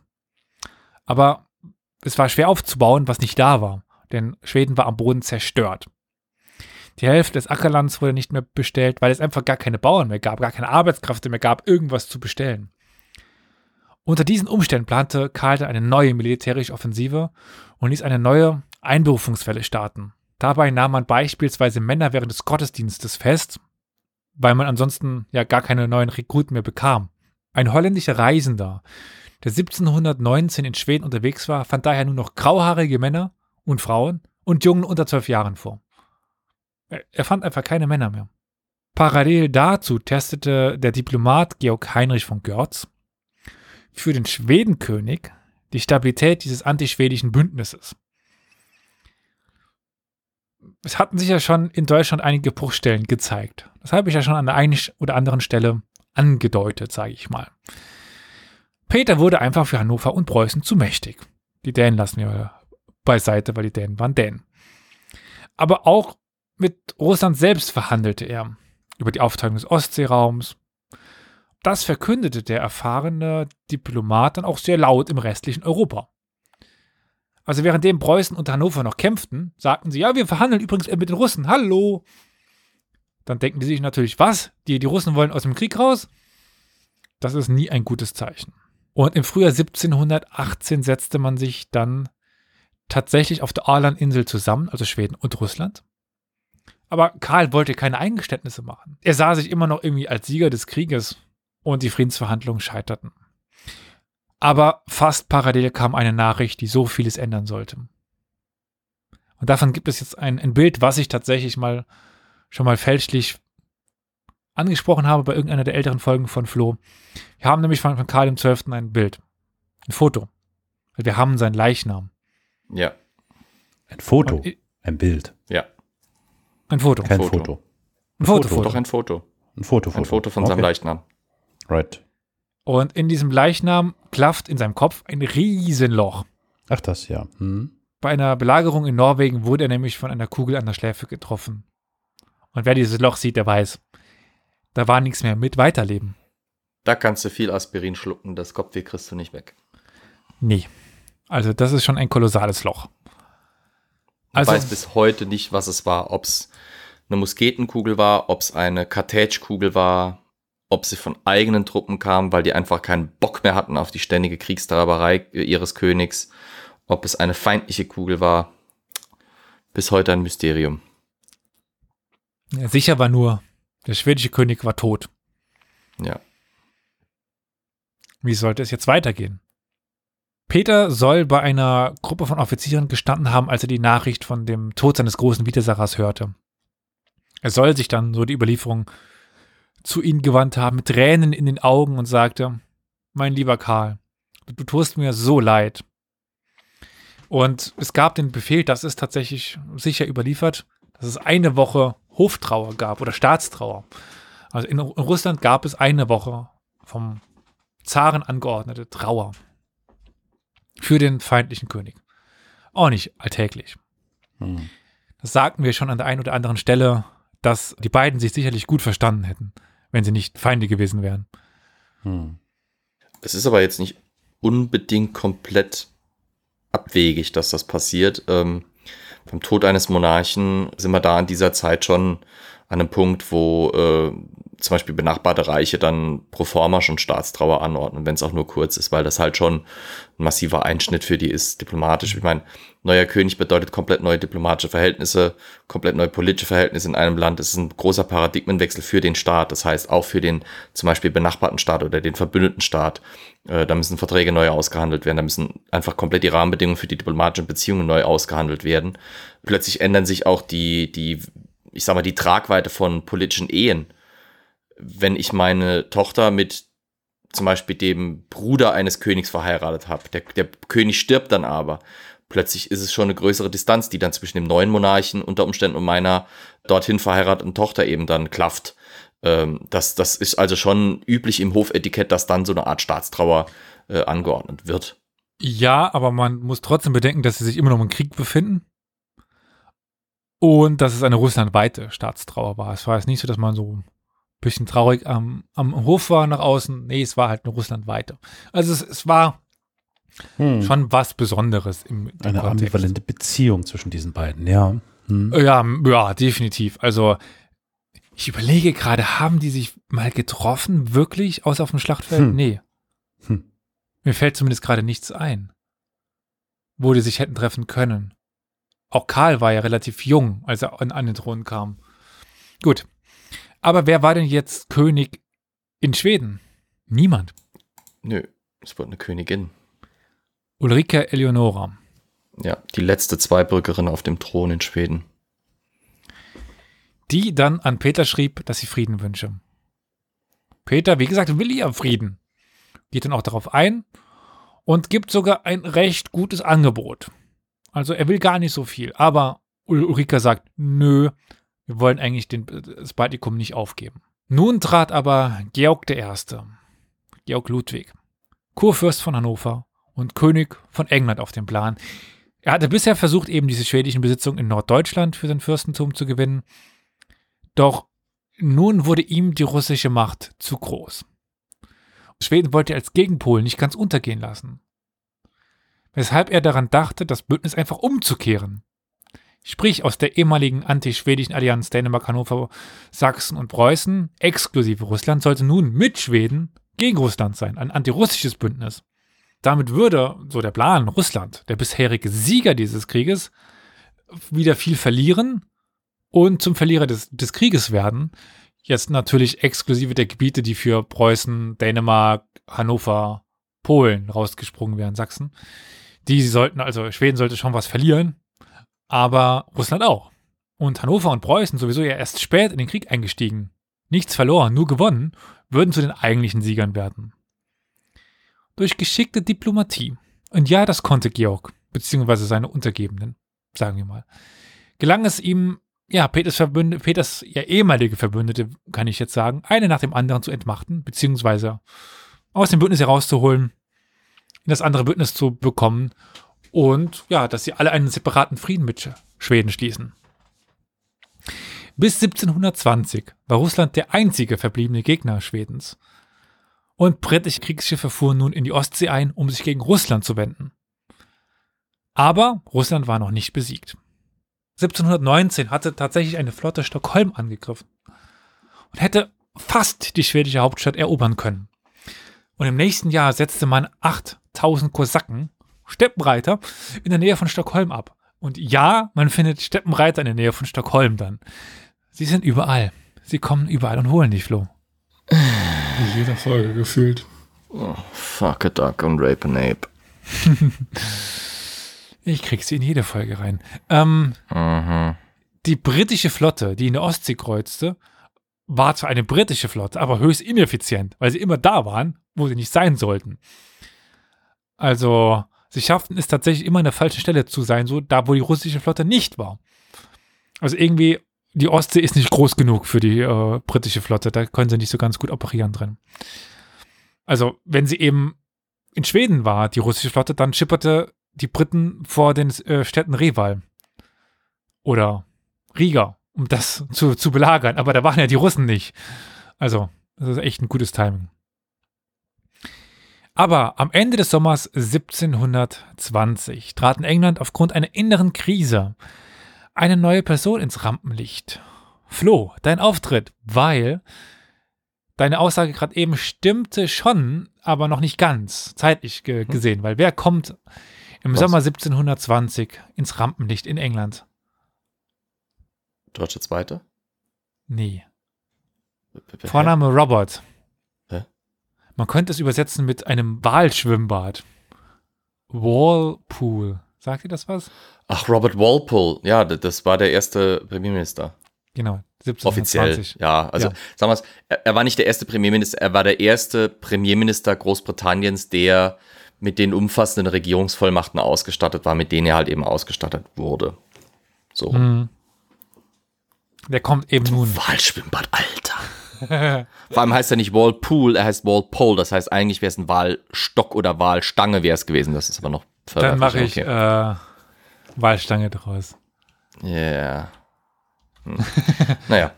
Hast du ein Problem damit? Nee, aber ich denke mir dran, dass. Welcher Wal ist das nochmal, der im englischen Sperm Whale. Äh, egal, nee, ich fange gar nicht davon an. Diese Walstange war jetzt so, dass, liebe ZuhörerInnen, im Feed, ich sehe Flo's Ge- Gesicht, deswegen muss ich jetzt auch e- etwas lachen aufgrund des verkniffenen Gesichtsausdrucks. Diese Walstange brachte England nun dazu, dass sie nicht mehr so lange in diesem Krieg sein konnten. Und es gibt einen neuen schwedischen König, Flo. Wie heißt der neue schwedische König nach der Eleonora? Ich muss mich entmu- entmuten. Das war ein äh, Friedrich von Hessen-Kassel? Ein Friedrich. Ist korrekt. Ich, ich, ich meine, Friedrich von Hessen-Kassel war es, der das übernommen hat. Der war nämlich mit Ulrike verheiratet und Ja. übernahm quasi, sie hat Stimmt, ja, ja. ihm die Krone abgegeben und damit ist halt auch quasi der dynastische Wechsel dann äh, von Zweibrücken auf, auf Hessen-Kassel dann äh, erfolgt. Sie hätte theoretisch auch, sie hätte mit Sicherheit auch die Unterstützung bekommen können, im, im, im Riksdag eine Resolution zu verabschieden, dass er, äh, dass die Erbschaft irgendwie weiterhin über das, über das alte Haus dann laufen wird, aber naja, naja. War halt nicht so und dann wurden es halt die Hessen-Kassler. Ein ziemlich sympathisch aussehender Monarch, wenn man sich Porträts von ihm anguckt. Okay. Ich bin dabei. Friedrich, König von Schweden. Den wollen wir. Ja, hat halt eine Nase. Aber ansonsten, Äh, ja, ist ganz gut, dann hat man nämlich kein Loch mit im Gesicht. ja, das ist eine ordentliche Nase, die er da, da hat. In Schweden ist es kühl, da braucht man schon eine ordentliche Nase, um die Luft vorzuwärmen, wenn man einatmet. Wir waren jetzt aber am Ende dieses Krieges, weil Georg steigt aus, George. Die anderen haben auch keine so wirklich Lust. Ein, man kann sich tatsächlich im September 1721 auf einen Frieden einigen mit allen. Der große nordische Krieg war zu Ende. Russland hatte Karelien, Ingermanland, Estland, Livland zugesprochen bekommen. Preußen Gebiete in Pommern, Hannover Gebiete in Norddeutschland, Dänemark Gebiete in Holstein. Die Nachricht, dass nach 20 Jahren endlich Frieden herrschte, wurde in Russland mit Jubel aufgenommen. Peter bekam tatsächlich dann schon den Beinamen der Große und er bekam einen neuen Titel. Er war es nicht mehr Zar. Er wurde Imperator, Kaiser. Und ja, dieser Kaisertitel wurde eben bis 1918 der Titel der russischen Herrscher von Russland. Nochmal ein Aufstieg im Grunde genommen. Also es wurde schon unterschieden zwischen Zar, auch wenn das eigentlich Cäsar war, und Imperator. Damit stellte er sich eben auf die höchste Ebene, die es überhaupt gab. Neben dem Krieg oder während des Krieges hatte Peter aber auch die ganze Zeit die Verwaltung seines Reiches immer weiter verbessert. Von 1711 bis 1718 war der Senat sowohl für die Verwaltung als auch die Gesetzgebung zuständig gewesen. Aber Peter erkannte, dass der Staat einen neuen, vom Senat getrennten Exekutivapparat brauchte, der es dem Senat ermöglichte, sich auf seine legislativen Angelegenheiten zu konzentrieren. Das Ergebnis war das System der Kollegien oder Ministerien, wie man sagen kann, das sich tatsächlich am britischen oder schwedischen Vorbild orientiert. Ich glaube, Flo, das sagtest du schon mal, dass der schwedische Staat damals somit der fortschrittlichste war. In Hm? einer der Schweden-Folgen. Unter Karl dem Zwölften tatsächlich jetzt nicht mehr unbedingt. Beziehungsweise unter äh, Ulrike Eleonore und, und ihrem, ihrem Gatten dann. Ja, Äh, weil, er, weil er in Kriegsdiensten stand, 100 Prozent. Also da gab nichts mehr. Was, was, Ja, aber es war auch, es war auch dadurch, dass halt äh, Schweden vor allem auf seine äußeren Engagements konzentriert war, ist das Innere ein bisschen kurz geraten. Da sind dann andere Staaten, zum Beispiel Großbritannien ist definitiv der damals modernere Staat. Walpole trägt da noch ein gutes Stück dazu bei und ähm, Dänemark holt dann auch sogar irgendwann mal auf und wird noch ein ganz interessanter Staat. Da haben wir dann die aufklärerischen Reformen im späteren Jahrhundert dann äh, von, wie hieß er nochmal der Deutsche? Äh, oh, ich weiß sogar, wen du meinst. ja, ja, ja, ja. Gibt sogar einen Film drüber mit Mats Mikkelsen, Dankeschön, äh, von Struensee. Ja. Also äh, Sch Schweden kommt tatsächlich mit dem Tode, beziehungsweise mit dem, mit dem extremen externen Engagement Karls des Zwölften und dann nach seinem Tod und dem, und dem Übergang an Ulrike Eleonore und dann eben an äh, Friedrich von Hessen-Kassel, äh, kommt Schweden schon ins Hintertreffen. Es, es, es, es knappst halt immer noch ziemlich schwer mit seinen Verlusten einfach herum. Karl hat sein Reich zerstört. Der Zwölfte. Karl kann der Zwölfte. Ja, ja. Es ist, es macht ja auch die Person Karls des Zwölften ein bisschen aus, dass er so ein bisschen diese zwittrige Position einnimmt zwischen glanzvoller Kriegsverheld und, und, und großer Soldatenkönig Schwedens und gleichzeitig, ja, kann man schon sagen, unter ihm ist das Reich schon ziemlich untergegangen. Er hat halt auch sich in Abwesenheit nicht darauf verlassen können, dass bei ihm zu Hause alles so perfekt geregelt wurde. Er hatte ein paar sehr gute Leute, aber die schafften es nicht, dieses Reich in seiner Abwesenheit ausreichend gut zu ver verwalten und zu, zu führen. Das, ja, das war halt dann der Untergang Schwedens. Also er selbst hat es jetzt nicht komplett zugrunde gerichtet, aber unter ihm ist es halt zugrunde gegangen, würde ich sagen. Ja, ich bezog mich vor allen Dingen darauf, dass es so einen extremen Verlust an Menschen einfach gab. Ja. Ich, ja, Aber- gut, ich meine, ja, das ist eine Sache, aber halt auch, wie gesagt, die gesamte Innenpolitik äh, ruht oder äh, entgleitet ihm natürlich in, in Abwesenheit. Und, und wenn ein Reich fällt, müssen an, oder wenn andere Reiche sich erheben wollen, müssen andere fallen. Und, und Schweden war halt jetzt quasi an der Reihe zu fallen. In Russland gab es bis dahin die sogenannten Prikazi. Die Prikazien könnte man das vielleicht verdeutschisieren. Das waren so Regierungsämter, die es aber durch neue Kollegien ersetzt worden sind. Es gab jetzt auswärtige Angelegenheiten, Steuererhebung, Justiz, Ausgaben, Finanzkontrolle, Krieg, Admiralität, Handel, Bergbau und ja, Fertigung. Oder wie kann man das übersetzen? Handwerk in die Richtung. Das waren jetzt die neuen Kollegien, die es gab, die dort von kontrolliert worden sind. Doch trotz zahlreicher ausländischer Experten hatte das System ganz schöne Anlaufschwierigkeiten. Es gab für ganz vieles keinen passenden Begriff im Russischen. Also wie sollte man russischen Beamten etwas erklären mit Worten, die es nicht gibt? Das ist super interessant. Also ich habe persönlich Russisch so wahrgenommen, dass es eine Sprache ohne viel Fremdwörter ist. Auch viele Russen können keine Fremdsprachen. Diese Sprache ist aber so voller Fremdwörter, das ist so krass. Also wenn man die alle dann nur richtig russisch ausspricht, wird es einem dann klar. Also diese ganze Sprache ist überhäuft von Anglizismen, deutschen Wörtern und ganz viele eben dieser Bezeichnungen, die damals einfach aus dem Ausland übernommen worden sind, weil es innerhalb von wenigen Jahren so einen äh, Modernisierungsschub gab. Also eben sowas von wie Zifferblatt und so weiter. Ähm, Ganz viel äh, stammt aus dieser Zeit. Aber Peters Hoffnung auf einen ja westeuropäischen, modernen, modernen Verwaltungsapparat erfüllten sich nicht. Auch weil eben die Beamten damit überfordert waren. Die Institutionen waren den russischen Geflogenheiten so fremd. Die neuen Verwalter waren auch unzureichend ausgebildet und motiviert. Und diese drohende, sprunghafte Präsenz des Zaren trug auch nicht dazu bei, jetzt deren Initiative und Entschlossenheit zu fördern. Also der Zar war nicht nur bei seinem Sohn gefürchtet. Jeder fürchtete den Zar und seine Launen. Aber im Grunde genommen ist Russland definitiv damit in die Sphären eines westlichen, einer westlichen Großmacht eingedrungen und auch in ja, europäische Sphären. Es gab also schon eine Verstärkung. Es war nur nicht das, was Peter sich wünschte. Nicht so gut, wie Peter es sich wünschte. Und Russland befand sich auch weiter im Wandel. Und der Senat und die Kollegien verwalteten diesen neuen Staat und die Gesellschaft wurde immer effizienter. Und ja, es ist effizienter, als das unter dem alten Bojarenrat und den Regierungsprikatien jemals möglich gewesen wäre. Also in den alten Strukturen wäre das nicht möglich gewesen. Die russische Gesellschaft wurde immer mehr an den Zaren, den Kaiser jetzt, gebunden, erweitert durch die Pflichten der Adligen und Grundbesitzer, sich auch zu bilden mittlerweile. Äh, also es gab jetzt tatsächlich einen ja, Bildungsauftrag, jetzt nicht durch ein öffentlich-rechtliches Fernsehen, aber eben für die Adligen. Damit sich aber nicht alle Kandidaten in den Staatsdienst begaben, verfügte der Zar, dass zwei Drittel einer Familie sich in den Militärdienst begeben mussten. Also nur ein Drittel durfte überhaupt die Beamtenlaufbahn eingehen. Die war natürlich, ja, wie, wie, wie soll ich sagen, attraktiver. Man drohte nicht ins Gras beißen zu müssen. Also wenn ich mich entscheiden müsste zwischen Beamter und Soldat, ich wüsste, wie ich mich entscheiden würde. Für mich ganz persönlich. Im Jahr 1722 verankerte Peter dann auch seinen leidenschaftlichen Glauben an die, Leistungsges äh, die, an die Leistungsgesellschaft. Er wäre quasi FDPler heute. In, einem, in einer dauerhaften institutionellen Rahmen.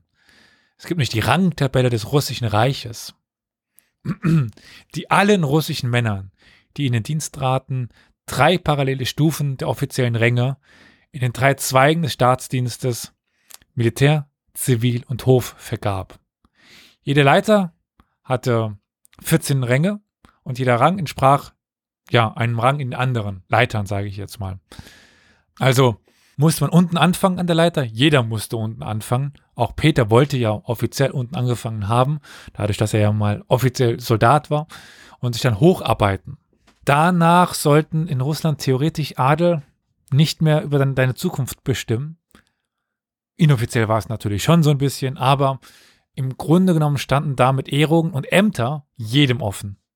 Jedem, der sich nach oben arbeiten konnte. Was auf anderer Ebene noch ein Problem für Peter war, war die Industrie. Die gab es einfach wenig zu dieser Zeit. Ein paar Manufakturen in ein paar Städten, aber das war es im Grunde genommen. Russland war alles nur kein Industriestaat zu, zu dieser Zeit nach seiner ersten Westreise, ihr merkt schon, ich beginne es ein bisschen nochmal auszuholen, was während dieses nordischen Krieges noch im Hintergrund passierte, um dann gleich zu einer wichtigen Episode zu kommen. Aber während oder nach seiner Westreise entschloss sich Peter, das zu ändern mit der Industrialisierung. Allen voran die Kriegsindustrie. Surprise. Er entwickelte Kanonengießereien, Pulvermühlen, Fabriken zur Herstellung von Musketen, Lederfabriken für Sättel und Geschirre sowie Textilfabriken zum Weben von Uniformen oder der Herstellung für die Segel für die Flotten. Nach Poltava änderte er dann den Schwerpunkt langsam und gab vermehrt auf Fabriken für Luxusgüter in Auftrag, denn er wollte mit den Besten mithalten. Und dafür brauchte er Luxusgüter. Und natürlich dann auch die Grundlage für neue Steuern. Doch der russische Adel betrachtete traditionell jede Beteiligung an Handel und Industrie mit Geringschätzung. Ich bin artig, ich brauche das nicht. Wie sollte man sie jetzt überzeugen? Nun, mit einer Mischung aus Überzeugungskraft und auch ein bisschen Druck, Gewalt. Indem er die Würde und Nützlichkeit des Handels predigte und den Handel und die Industrie zu einer ehrenvollen Form des Staatsverdienstes machte, aber auch Leute dahin zwang, da zu arbeiten, dort zu investieren und Fabriken zu eröffnen. Nach Poltava schickte er auch ja, Prospekteure in den gesamten Ural, um nach neuen Bodenschätzen zu suchen. Und die Hügel dieses Urals, insbesondere die, die Provinz Perm, erwiesen sich auch als sehr reich an guten Erzen. Es folgte, ja, die, die, die Folge war zum Beispiel der Industrie- und Bergbaukomplex Jekaterinenburg, den wir heute auch noch kennen als Stadt. Noch zu Peters Lebzeiten erreichte die russische Roheisenproduktion diejenige von ganz Europa. Also nicht ganz, also im Durchschnitt von ganz Europa. Und mit Katharina der Großen gab es dann keinen größeren Produzenten mehr in ganz Europa als Russland. Und davor war es übrigens Schweden. Und überall waren Ausländer. Peter hatte sie massenhaft ins Land äh, geholt und sie arbeitet in jedem Bereich. Sie sollten das Wissen mitbringen aus dem Westen und so eben den Russen lehren. Den Handel reformierte Peter, indem er veranlasste, zwischen den vielen großen Flüssen ein Kanalsystem zu bauen, so dass Russland es über die Wasserwege wirklich zu, ersch zu erschließen war, ohne dass man das Schiff aus dem Wasser holte, über Land zog und dann wieder in den Fluss setzte. Die Verbindung der Wolga mit dem Don scheiterte noch, aber man konnte tatsächlich die Wolga mit dem Ladoga-See und damit der Ostsee verbinden. Also man konnte dann von der Ostsee über die Wolga bis, wo mündet die Wolga? Boah, in irgendeinem Meer. Im Schwarzen Meer bestimmt nicht. Nee, das ist der Don. Das ist das Kaspische Ah. Meer. Okay. Nö, weiß ich nicht. Ja, also man konnte dann vom Ost, von, von der Ostsee, oder kann immer noch von der Ostsee bis ins Kaspische Meer fahren. Um diese, ja, die Finanzierung dieser ganzen Projekte zu sichern, beschloss Peter Ende 1718 eine Seelen- bzw. Personalsteuer oder Personensteuer. Jede Person musste einen festen Betrag zahlen, egal in welchen Verhältnissen er lebte. Also jetzt nicht nur Steuern auf Gurken, auf Eheschließungen, auf Abtreibung so ungefähr. Also es gab es quasi auf alles irgendeine Steuer, auch auf das Leben. In Sachen Religion war Peter ja eher ein Mann des 18. als des 17. Jahrhunderts, wenn nicht sogar des 19. Eher weltlich und rational als fromm oder mystisch. Er glaubte, Gott zu dienen, ja, aber dass er überhaupt ja mehr Verantwortung gegenüber den Bürgern trüge als Gott. Denn indem er der Stärke und Wohlstand Russlands zuarbeiten würde, würde er für, für Gott arbeiten. Um das so ein bisschen abstrakt zu machen. Also eben nicht das Beten, das Kirchen bauen, sondern eben für ein starkes Russland sorgen. Das ist der beste Weg, Gott zu, zu dienen. So war seine Ansicht. Er ist, er ist schon noch religiös, er ist kein Atheist, aber er ist jetzt ein bisschen weg von diesem klassischen, ich gehe jeden Tag beten und dann bin ich ein guter Christ. Die Verzweiflung oder sagen wir zur Verzweiflung vieler Landsleute, insbesondere der ja, Oberen der russischen Kirche, war er aber auch sehr tolerant gegenüber anderen christlichen Auslegungen und sowieso Religion. Jeder konnte seiner Religion folgen. Christentum, Islam, Buddhismus, alles gab es im Reich von Peter dem Großen. Auch weil er verstanden hatte, dass er nur so ausländische Experten ins Land holen konnte. Zu dieser Zeit waren ja ganz viele der Experten, die er eben holte, Protestanten. Und wenn er denen die Religionsfreiheit nicht gibt, dann hat er natürlich ein Problem. In den von den Schweden eroberten baltischen Provinzen äh, stimmte Peter auch zu, dass die lutherischen Religionen als Staatskirche erhalten blieb. Und auch in den muslimischen Gebieten der Tataren durfte weiter der, Is der Islam als die Hauptreligion benutzt werden. Also Feiertage, Festlichkeiten und so weiter, damit geht das einher. Was die Nachfolge des Kaisers angeht, gab es wenige Monate nach dem Tod von Alexis das nächste Problem. Sein Halbbruder Petr Petrovic folgte ihm nämlich in, in, ins Grab. Es hatte er keinen Sohn mehr. Er hatte in Zeit seines Lebens zwölf Kinder. Es gab nur noch zwei davon. Das waren Anne und Elisabeth, zwei Frauen. Die erhielten beide die Erziehung europäischer Prinzessinnen, westeuropäischer, also hauptsächlich aus Sprachen, Manieren und Tanz äh, bestehend. Die Nachfolge würde ja sicherlich schwer werden. Wer sollte denn jetzt folgen? Ich meine, ich kann schon mal so viel verraten. Am Ende wird es Katharina, die Ehefrau, die ehemalige Sklavin, Leibeigene, die dann zur Zarin, zum, zur Kaiserin wird. Aber ähm, er hoffte vielleicht noch Kinder zu bekommen. Wir wissen es nicht genau. Also er regelt das erstmal jetzt nicht. Aber am 28. Januar 1724 erließ er das Dekret zur Gründung der Russischen Akademie der, der Wissenschaft. Eineinhalb Jahre später öffnet sie dann auch ihre Pforten. Also er ja selber Mitglied der Französischen Akademie der Wissenschaften. Jetzt haben wir auch eine Russische Akademie der Wissenschaften. 17 Akademiker aus Frankreich, Deutschland und der Schweiz waren angelockt worden, darunter Philosophen, Mathematiker, Historiker, ein Astronom und ähm, Doktoranden der Anatomie, des Rechts und der Chemie. Und viele waren ziemlich bekannt davon, oder sagen wir mal, äh, Gelehrten ersten Ranges. Doch das Problem war, es gab nicht genug russische Studenten. Weshalb man tatsächlich acht deutsche Studenten importieren musste. Weil es gab in der Satzung eine vorgeschriebene Mindestanzahl von Studierenden. Und um die zu erreichen, musste man eben deutsche Studierende importieren. Naja. Dennoch war die Zahl meistens geringer bei den Vorlesungen als in der Satzung vorgeschrieben. Vielleicht, weil die Leute alle feiern wollten. Das mag auch heute noch vorkommen, aber egal. Mit dem Friedensvertrag von Schweden oder mit Schweden hatte aber Russland nach über 20 Jahren endlich sowas wie Frieden und Energie für ein neues Projekt. Und es wäre nicht später, wenn er nicht das nächste Kriegsprojekt in Aussicht hätte. Also, kaum hatten die Truppen gefeiert, zog er in Richtung Süden, sage ich mal. Kaukasus. Dort war es nämlich so, dass sich die Osmanen und die Safaviden, also die Perser, so lange auf die Köpfe ge gehauen hatten, dass sie ziemlich schwach waren. Und er entschied sich nun, oder er dachte sich, ja, gut, der Kaukasus, da gibt es orthodoxe Christen, da gibt es Reichtum, nehme ich mir den mal. Und tatsächlich marschiert er dann in Persien ein und die Perser sind so schwach, die sagen, okay, okay, okay, wir geben dir große Teile des Kaukasuses, des Kaukasus, des Kaukasus und wir machen einen Friedensvertrag. Und so kann sich Russland eben bis fast über den Kaukasus ausbreiten, ohne dass es zu großen Kriegshandlungen da kam. Aber er hatte mittlerweile so viel von den Reichtümern des Ostens gehört und wollte auch seinen Anteil daran, also Peter. Und er hatte jetzt auch den Versuch aufgenommen, mit dem Manchu in China in Kontakt zu treten. Das war aber gescheitert. Und es gibt einen guten Film darüber.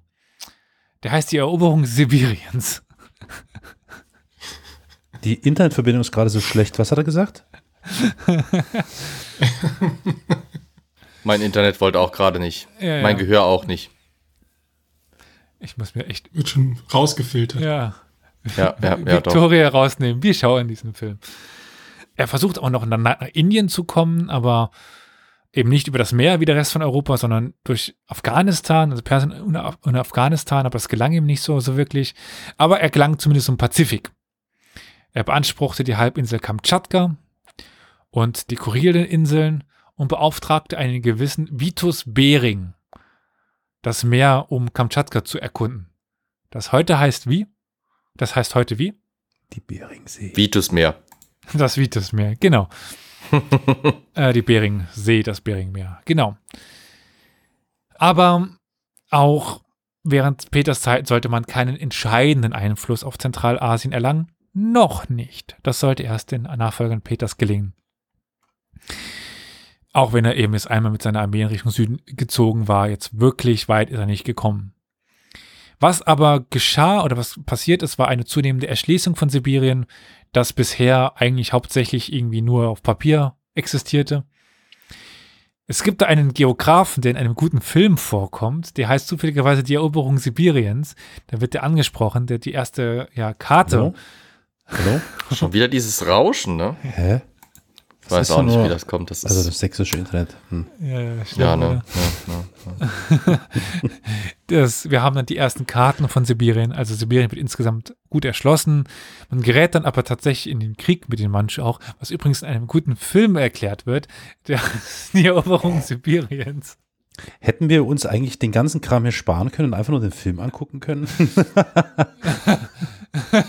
du meinst diesen guten Film, die Eroberung die Sibiriens? äh, das eine Dios Kapitel mio. jetzt von zwei Minuten hätten wir uns sparen können. Ja. Das habe ich. Die Schauderstunde.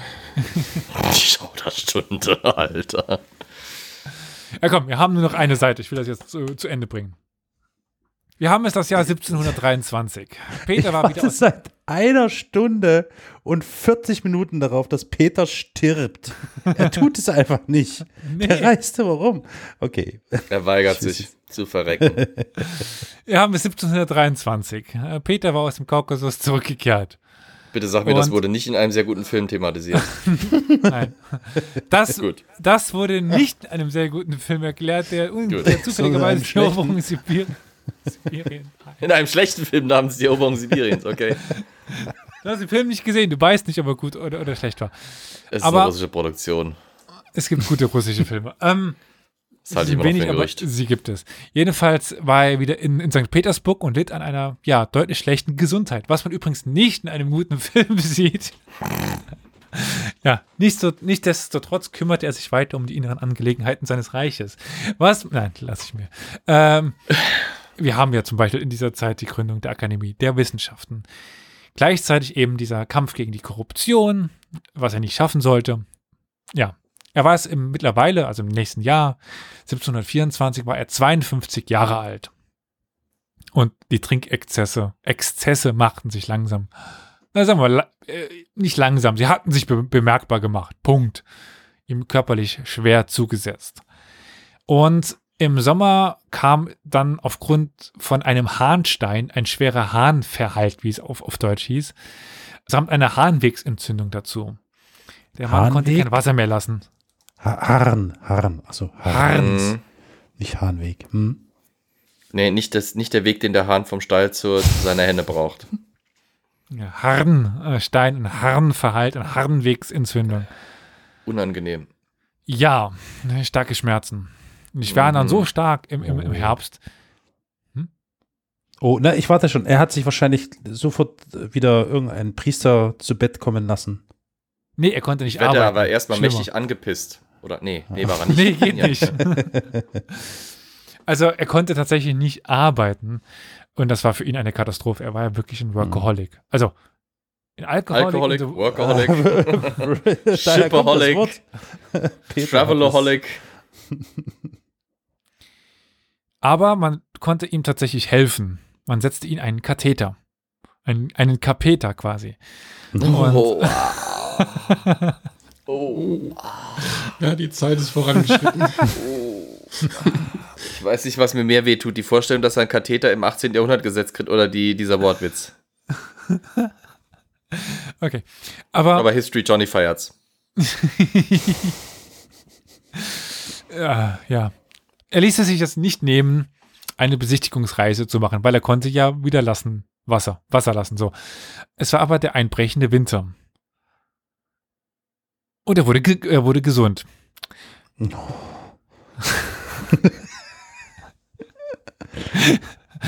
Er sprung quasi dem Tode wieder von der Schaufel, so ungefähr.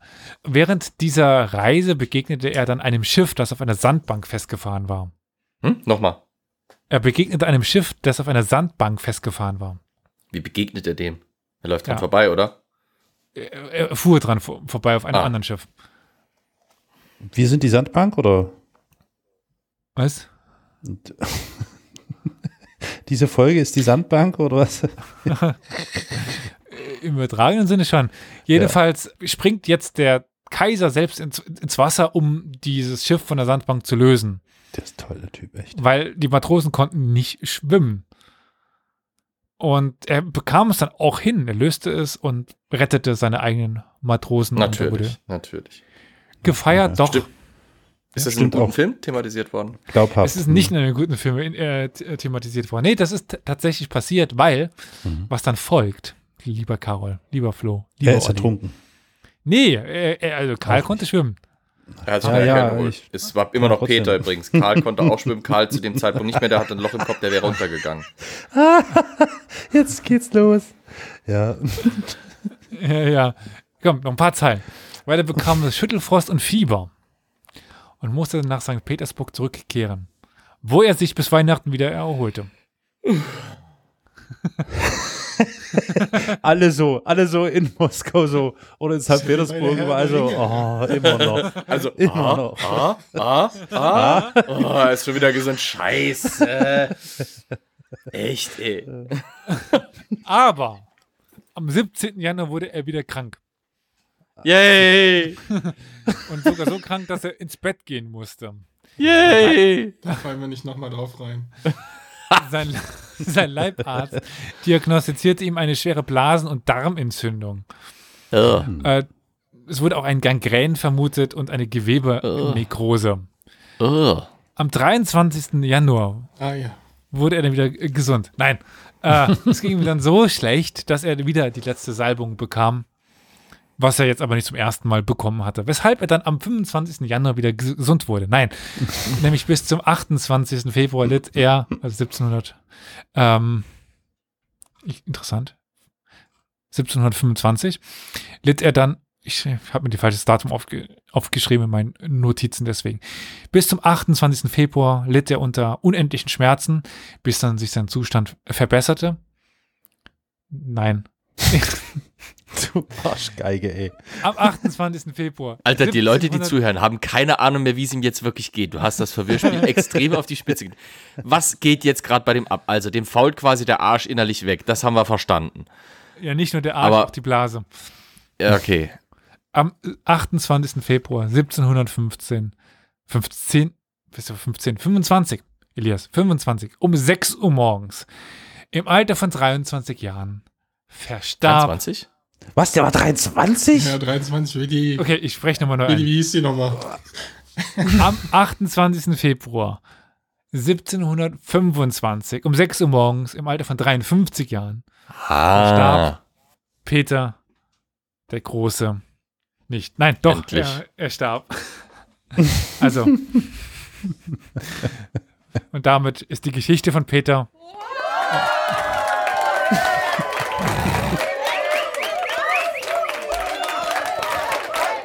Gut. Willkommen bei Historia Universalis. Hier erweisen wir historischen Persönlichkeiten die letzte Ehre. Und großen Respekt. Der Zar ist tot, lang lebe die, die Zarin. Ja. Und nach fünf Teilen können wir tatsächlich die Reihe über Peter den Großen damit beenden. Das ist doch, äh, gibt's doch gar nicht. Äh, äh, was heißt Ende? äh, Mist. Äh, äh, Konechnya oder irgend sowas. Keine Ahnung. Jende. Ende. ja, Mensch, das war ja ein Ritt. Meine Fresse. Eine Tortur. Für wen jetzt? Also, ich meine das positiv, Ach so. ne? Also, ich meine, Achso. für, für Peter natürlich. Für den Peter, für unsere Verwirrung, das war ein wilder Ritt. Ja, Da fault mir der Arsch weg. Ja, hoffentlich nicht. Nee. Ist das dann jetzt eigentlich offiziell die erste Reihe, die wirklich abgeschlossen er- wurde? Ah, okay. Nein. Sorry, Olli. Aber mit fünf Teilen, das hat noch keiner Nee. so durchgezogen. Ja, Also nicht, dass ich wusste. ich wollte am Anfang eine Zweiteiler draus machen. Hat super funktioniert. Olli, du wolltest was fragen, bevor ich dich rüde abgeschnitten habe. Nee, nicht fragen, aber ich kann verstehen, äh, dass er dich fasziniert. Also, das war ja wirklich ja, seine Faszination für den Westen, auch wie das mit äh, dem Krieg, was er jetzt noch am Ende an Reformen angeschmissen hat. Also, da war doch einiges, was sein Leben geprägt hat. Ich meine, wahrscheinlich kann man sowas über viele Herrscher machen, aber er polarisiert auch so durch seinen Charakter, durch seine aufbrausende Mm, Art, genau. Durch, du- durch sein ganzes Handeln. Ich meine, er hat seinen eigenen Sohn tot ge- gefoltert. Also das haben ja doch wenige Herrscher gemacht. Aber wir sind da jetzt schon ein paar Minütchen dran. Ich würde sagen, wir bedanken uns noch an dieser Stelle ganz kurz oder gleich ganz kurz bei unseren ProduzentInnen und ja, bringen dann jetzt auch diese Folge offiziell zu Ende, oder? Wir bedanken uns, wie gehabt, bei Roman und Franziska. Vielen Dank für die Unterstützung, die ihr monatlich leistet. Und an äh, die weiteren lieben HörerInnen, bewertet gerne diesen Podcast an den bekannten Stellen oder folgt ihm oder gibt Sterne bei Spotify, Apple Podcasts und dieser und wie sie alle heißen.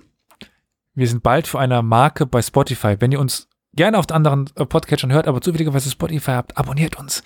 Dann haben wir so eine, so eine magische Marke über, überschritten. Also Welche? 5000. Cool. Schön. Ja, dann ähm, Strasdurche, macht's gut. Äh, vielen Dank fürs Zuhören und fürs Durchhalten. Bis bald. Pocker, pocker. Gesundheit. Ciao. Adios.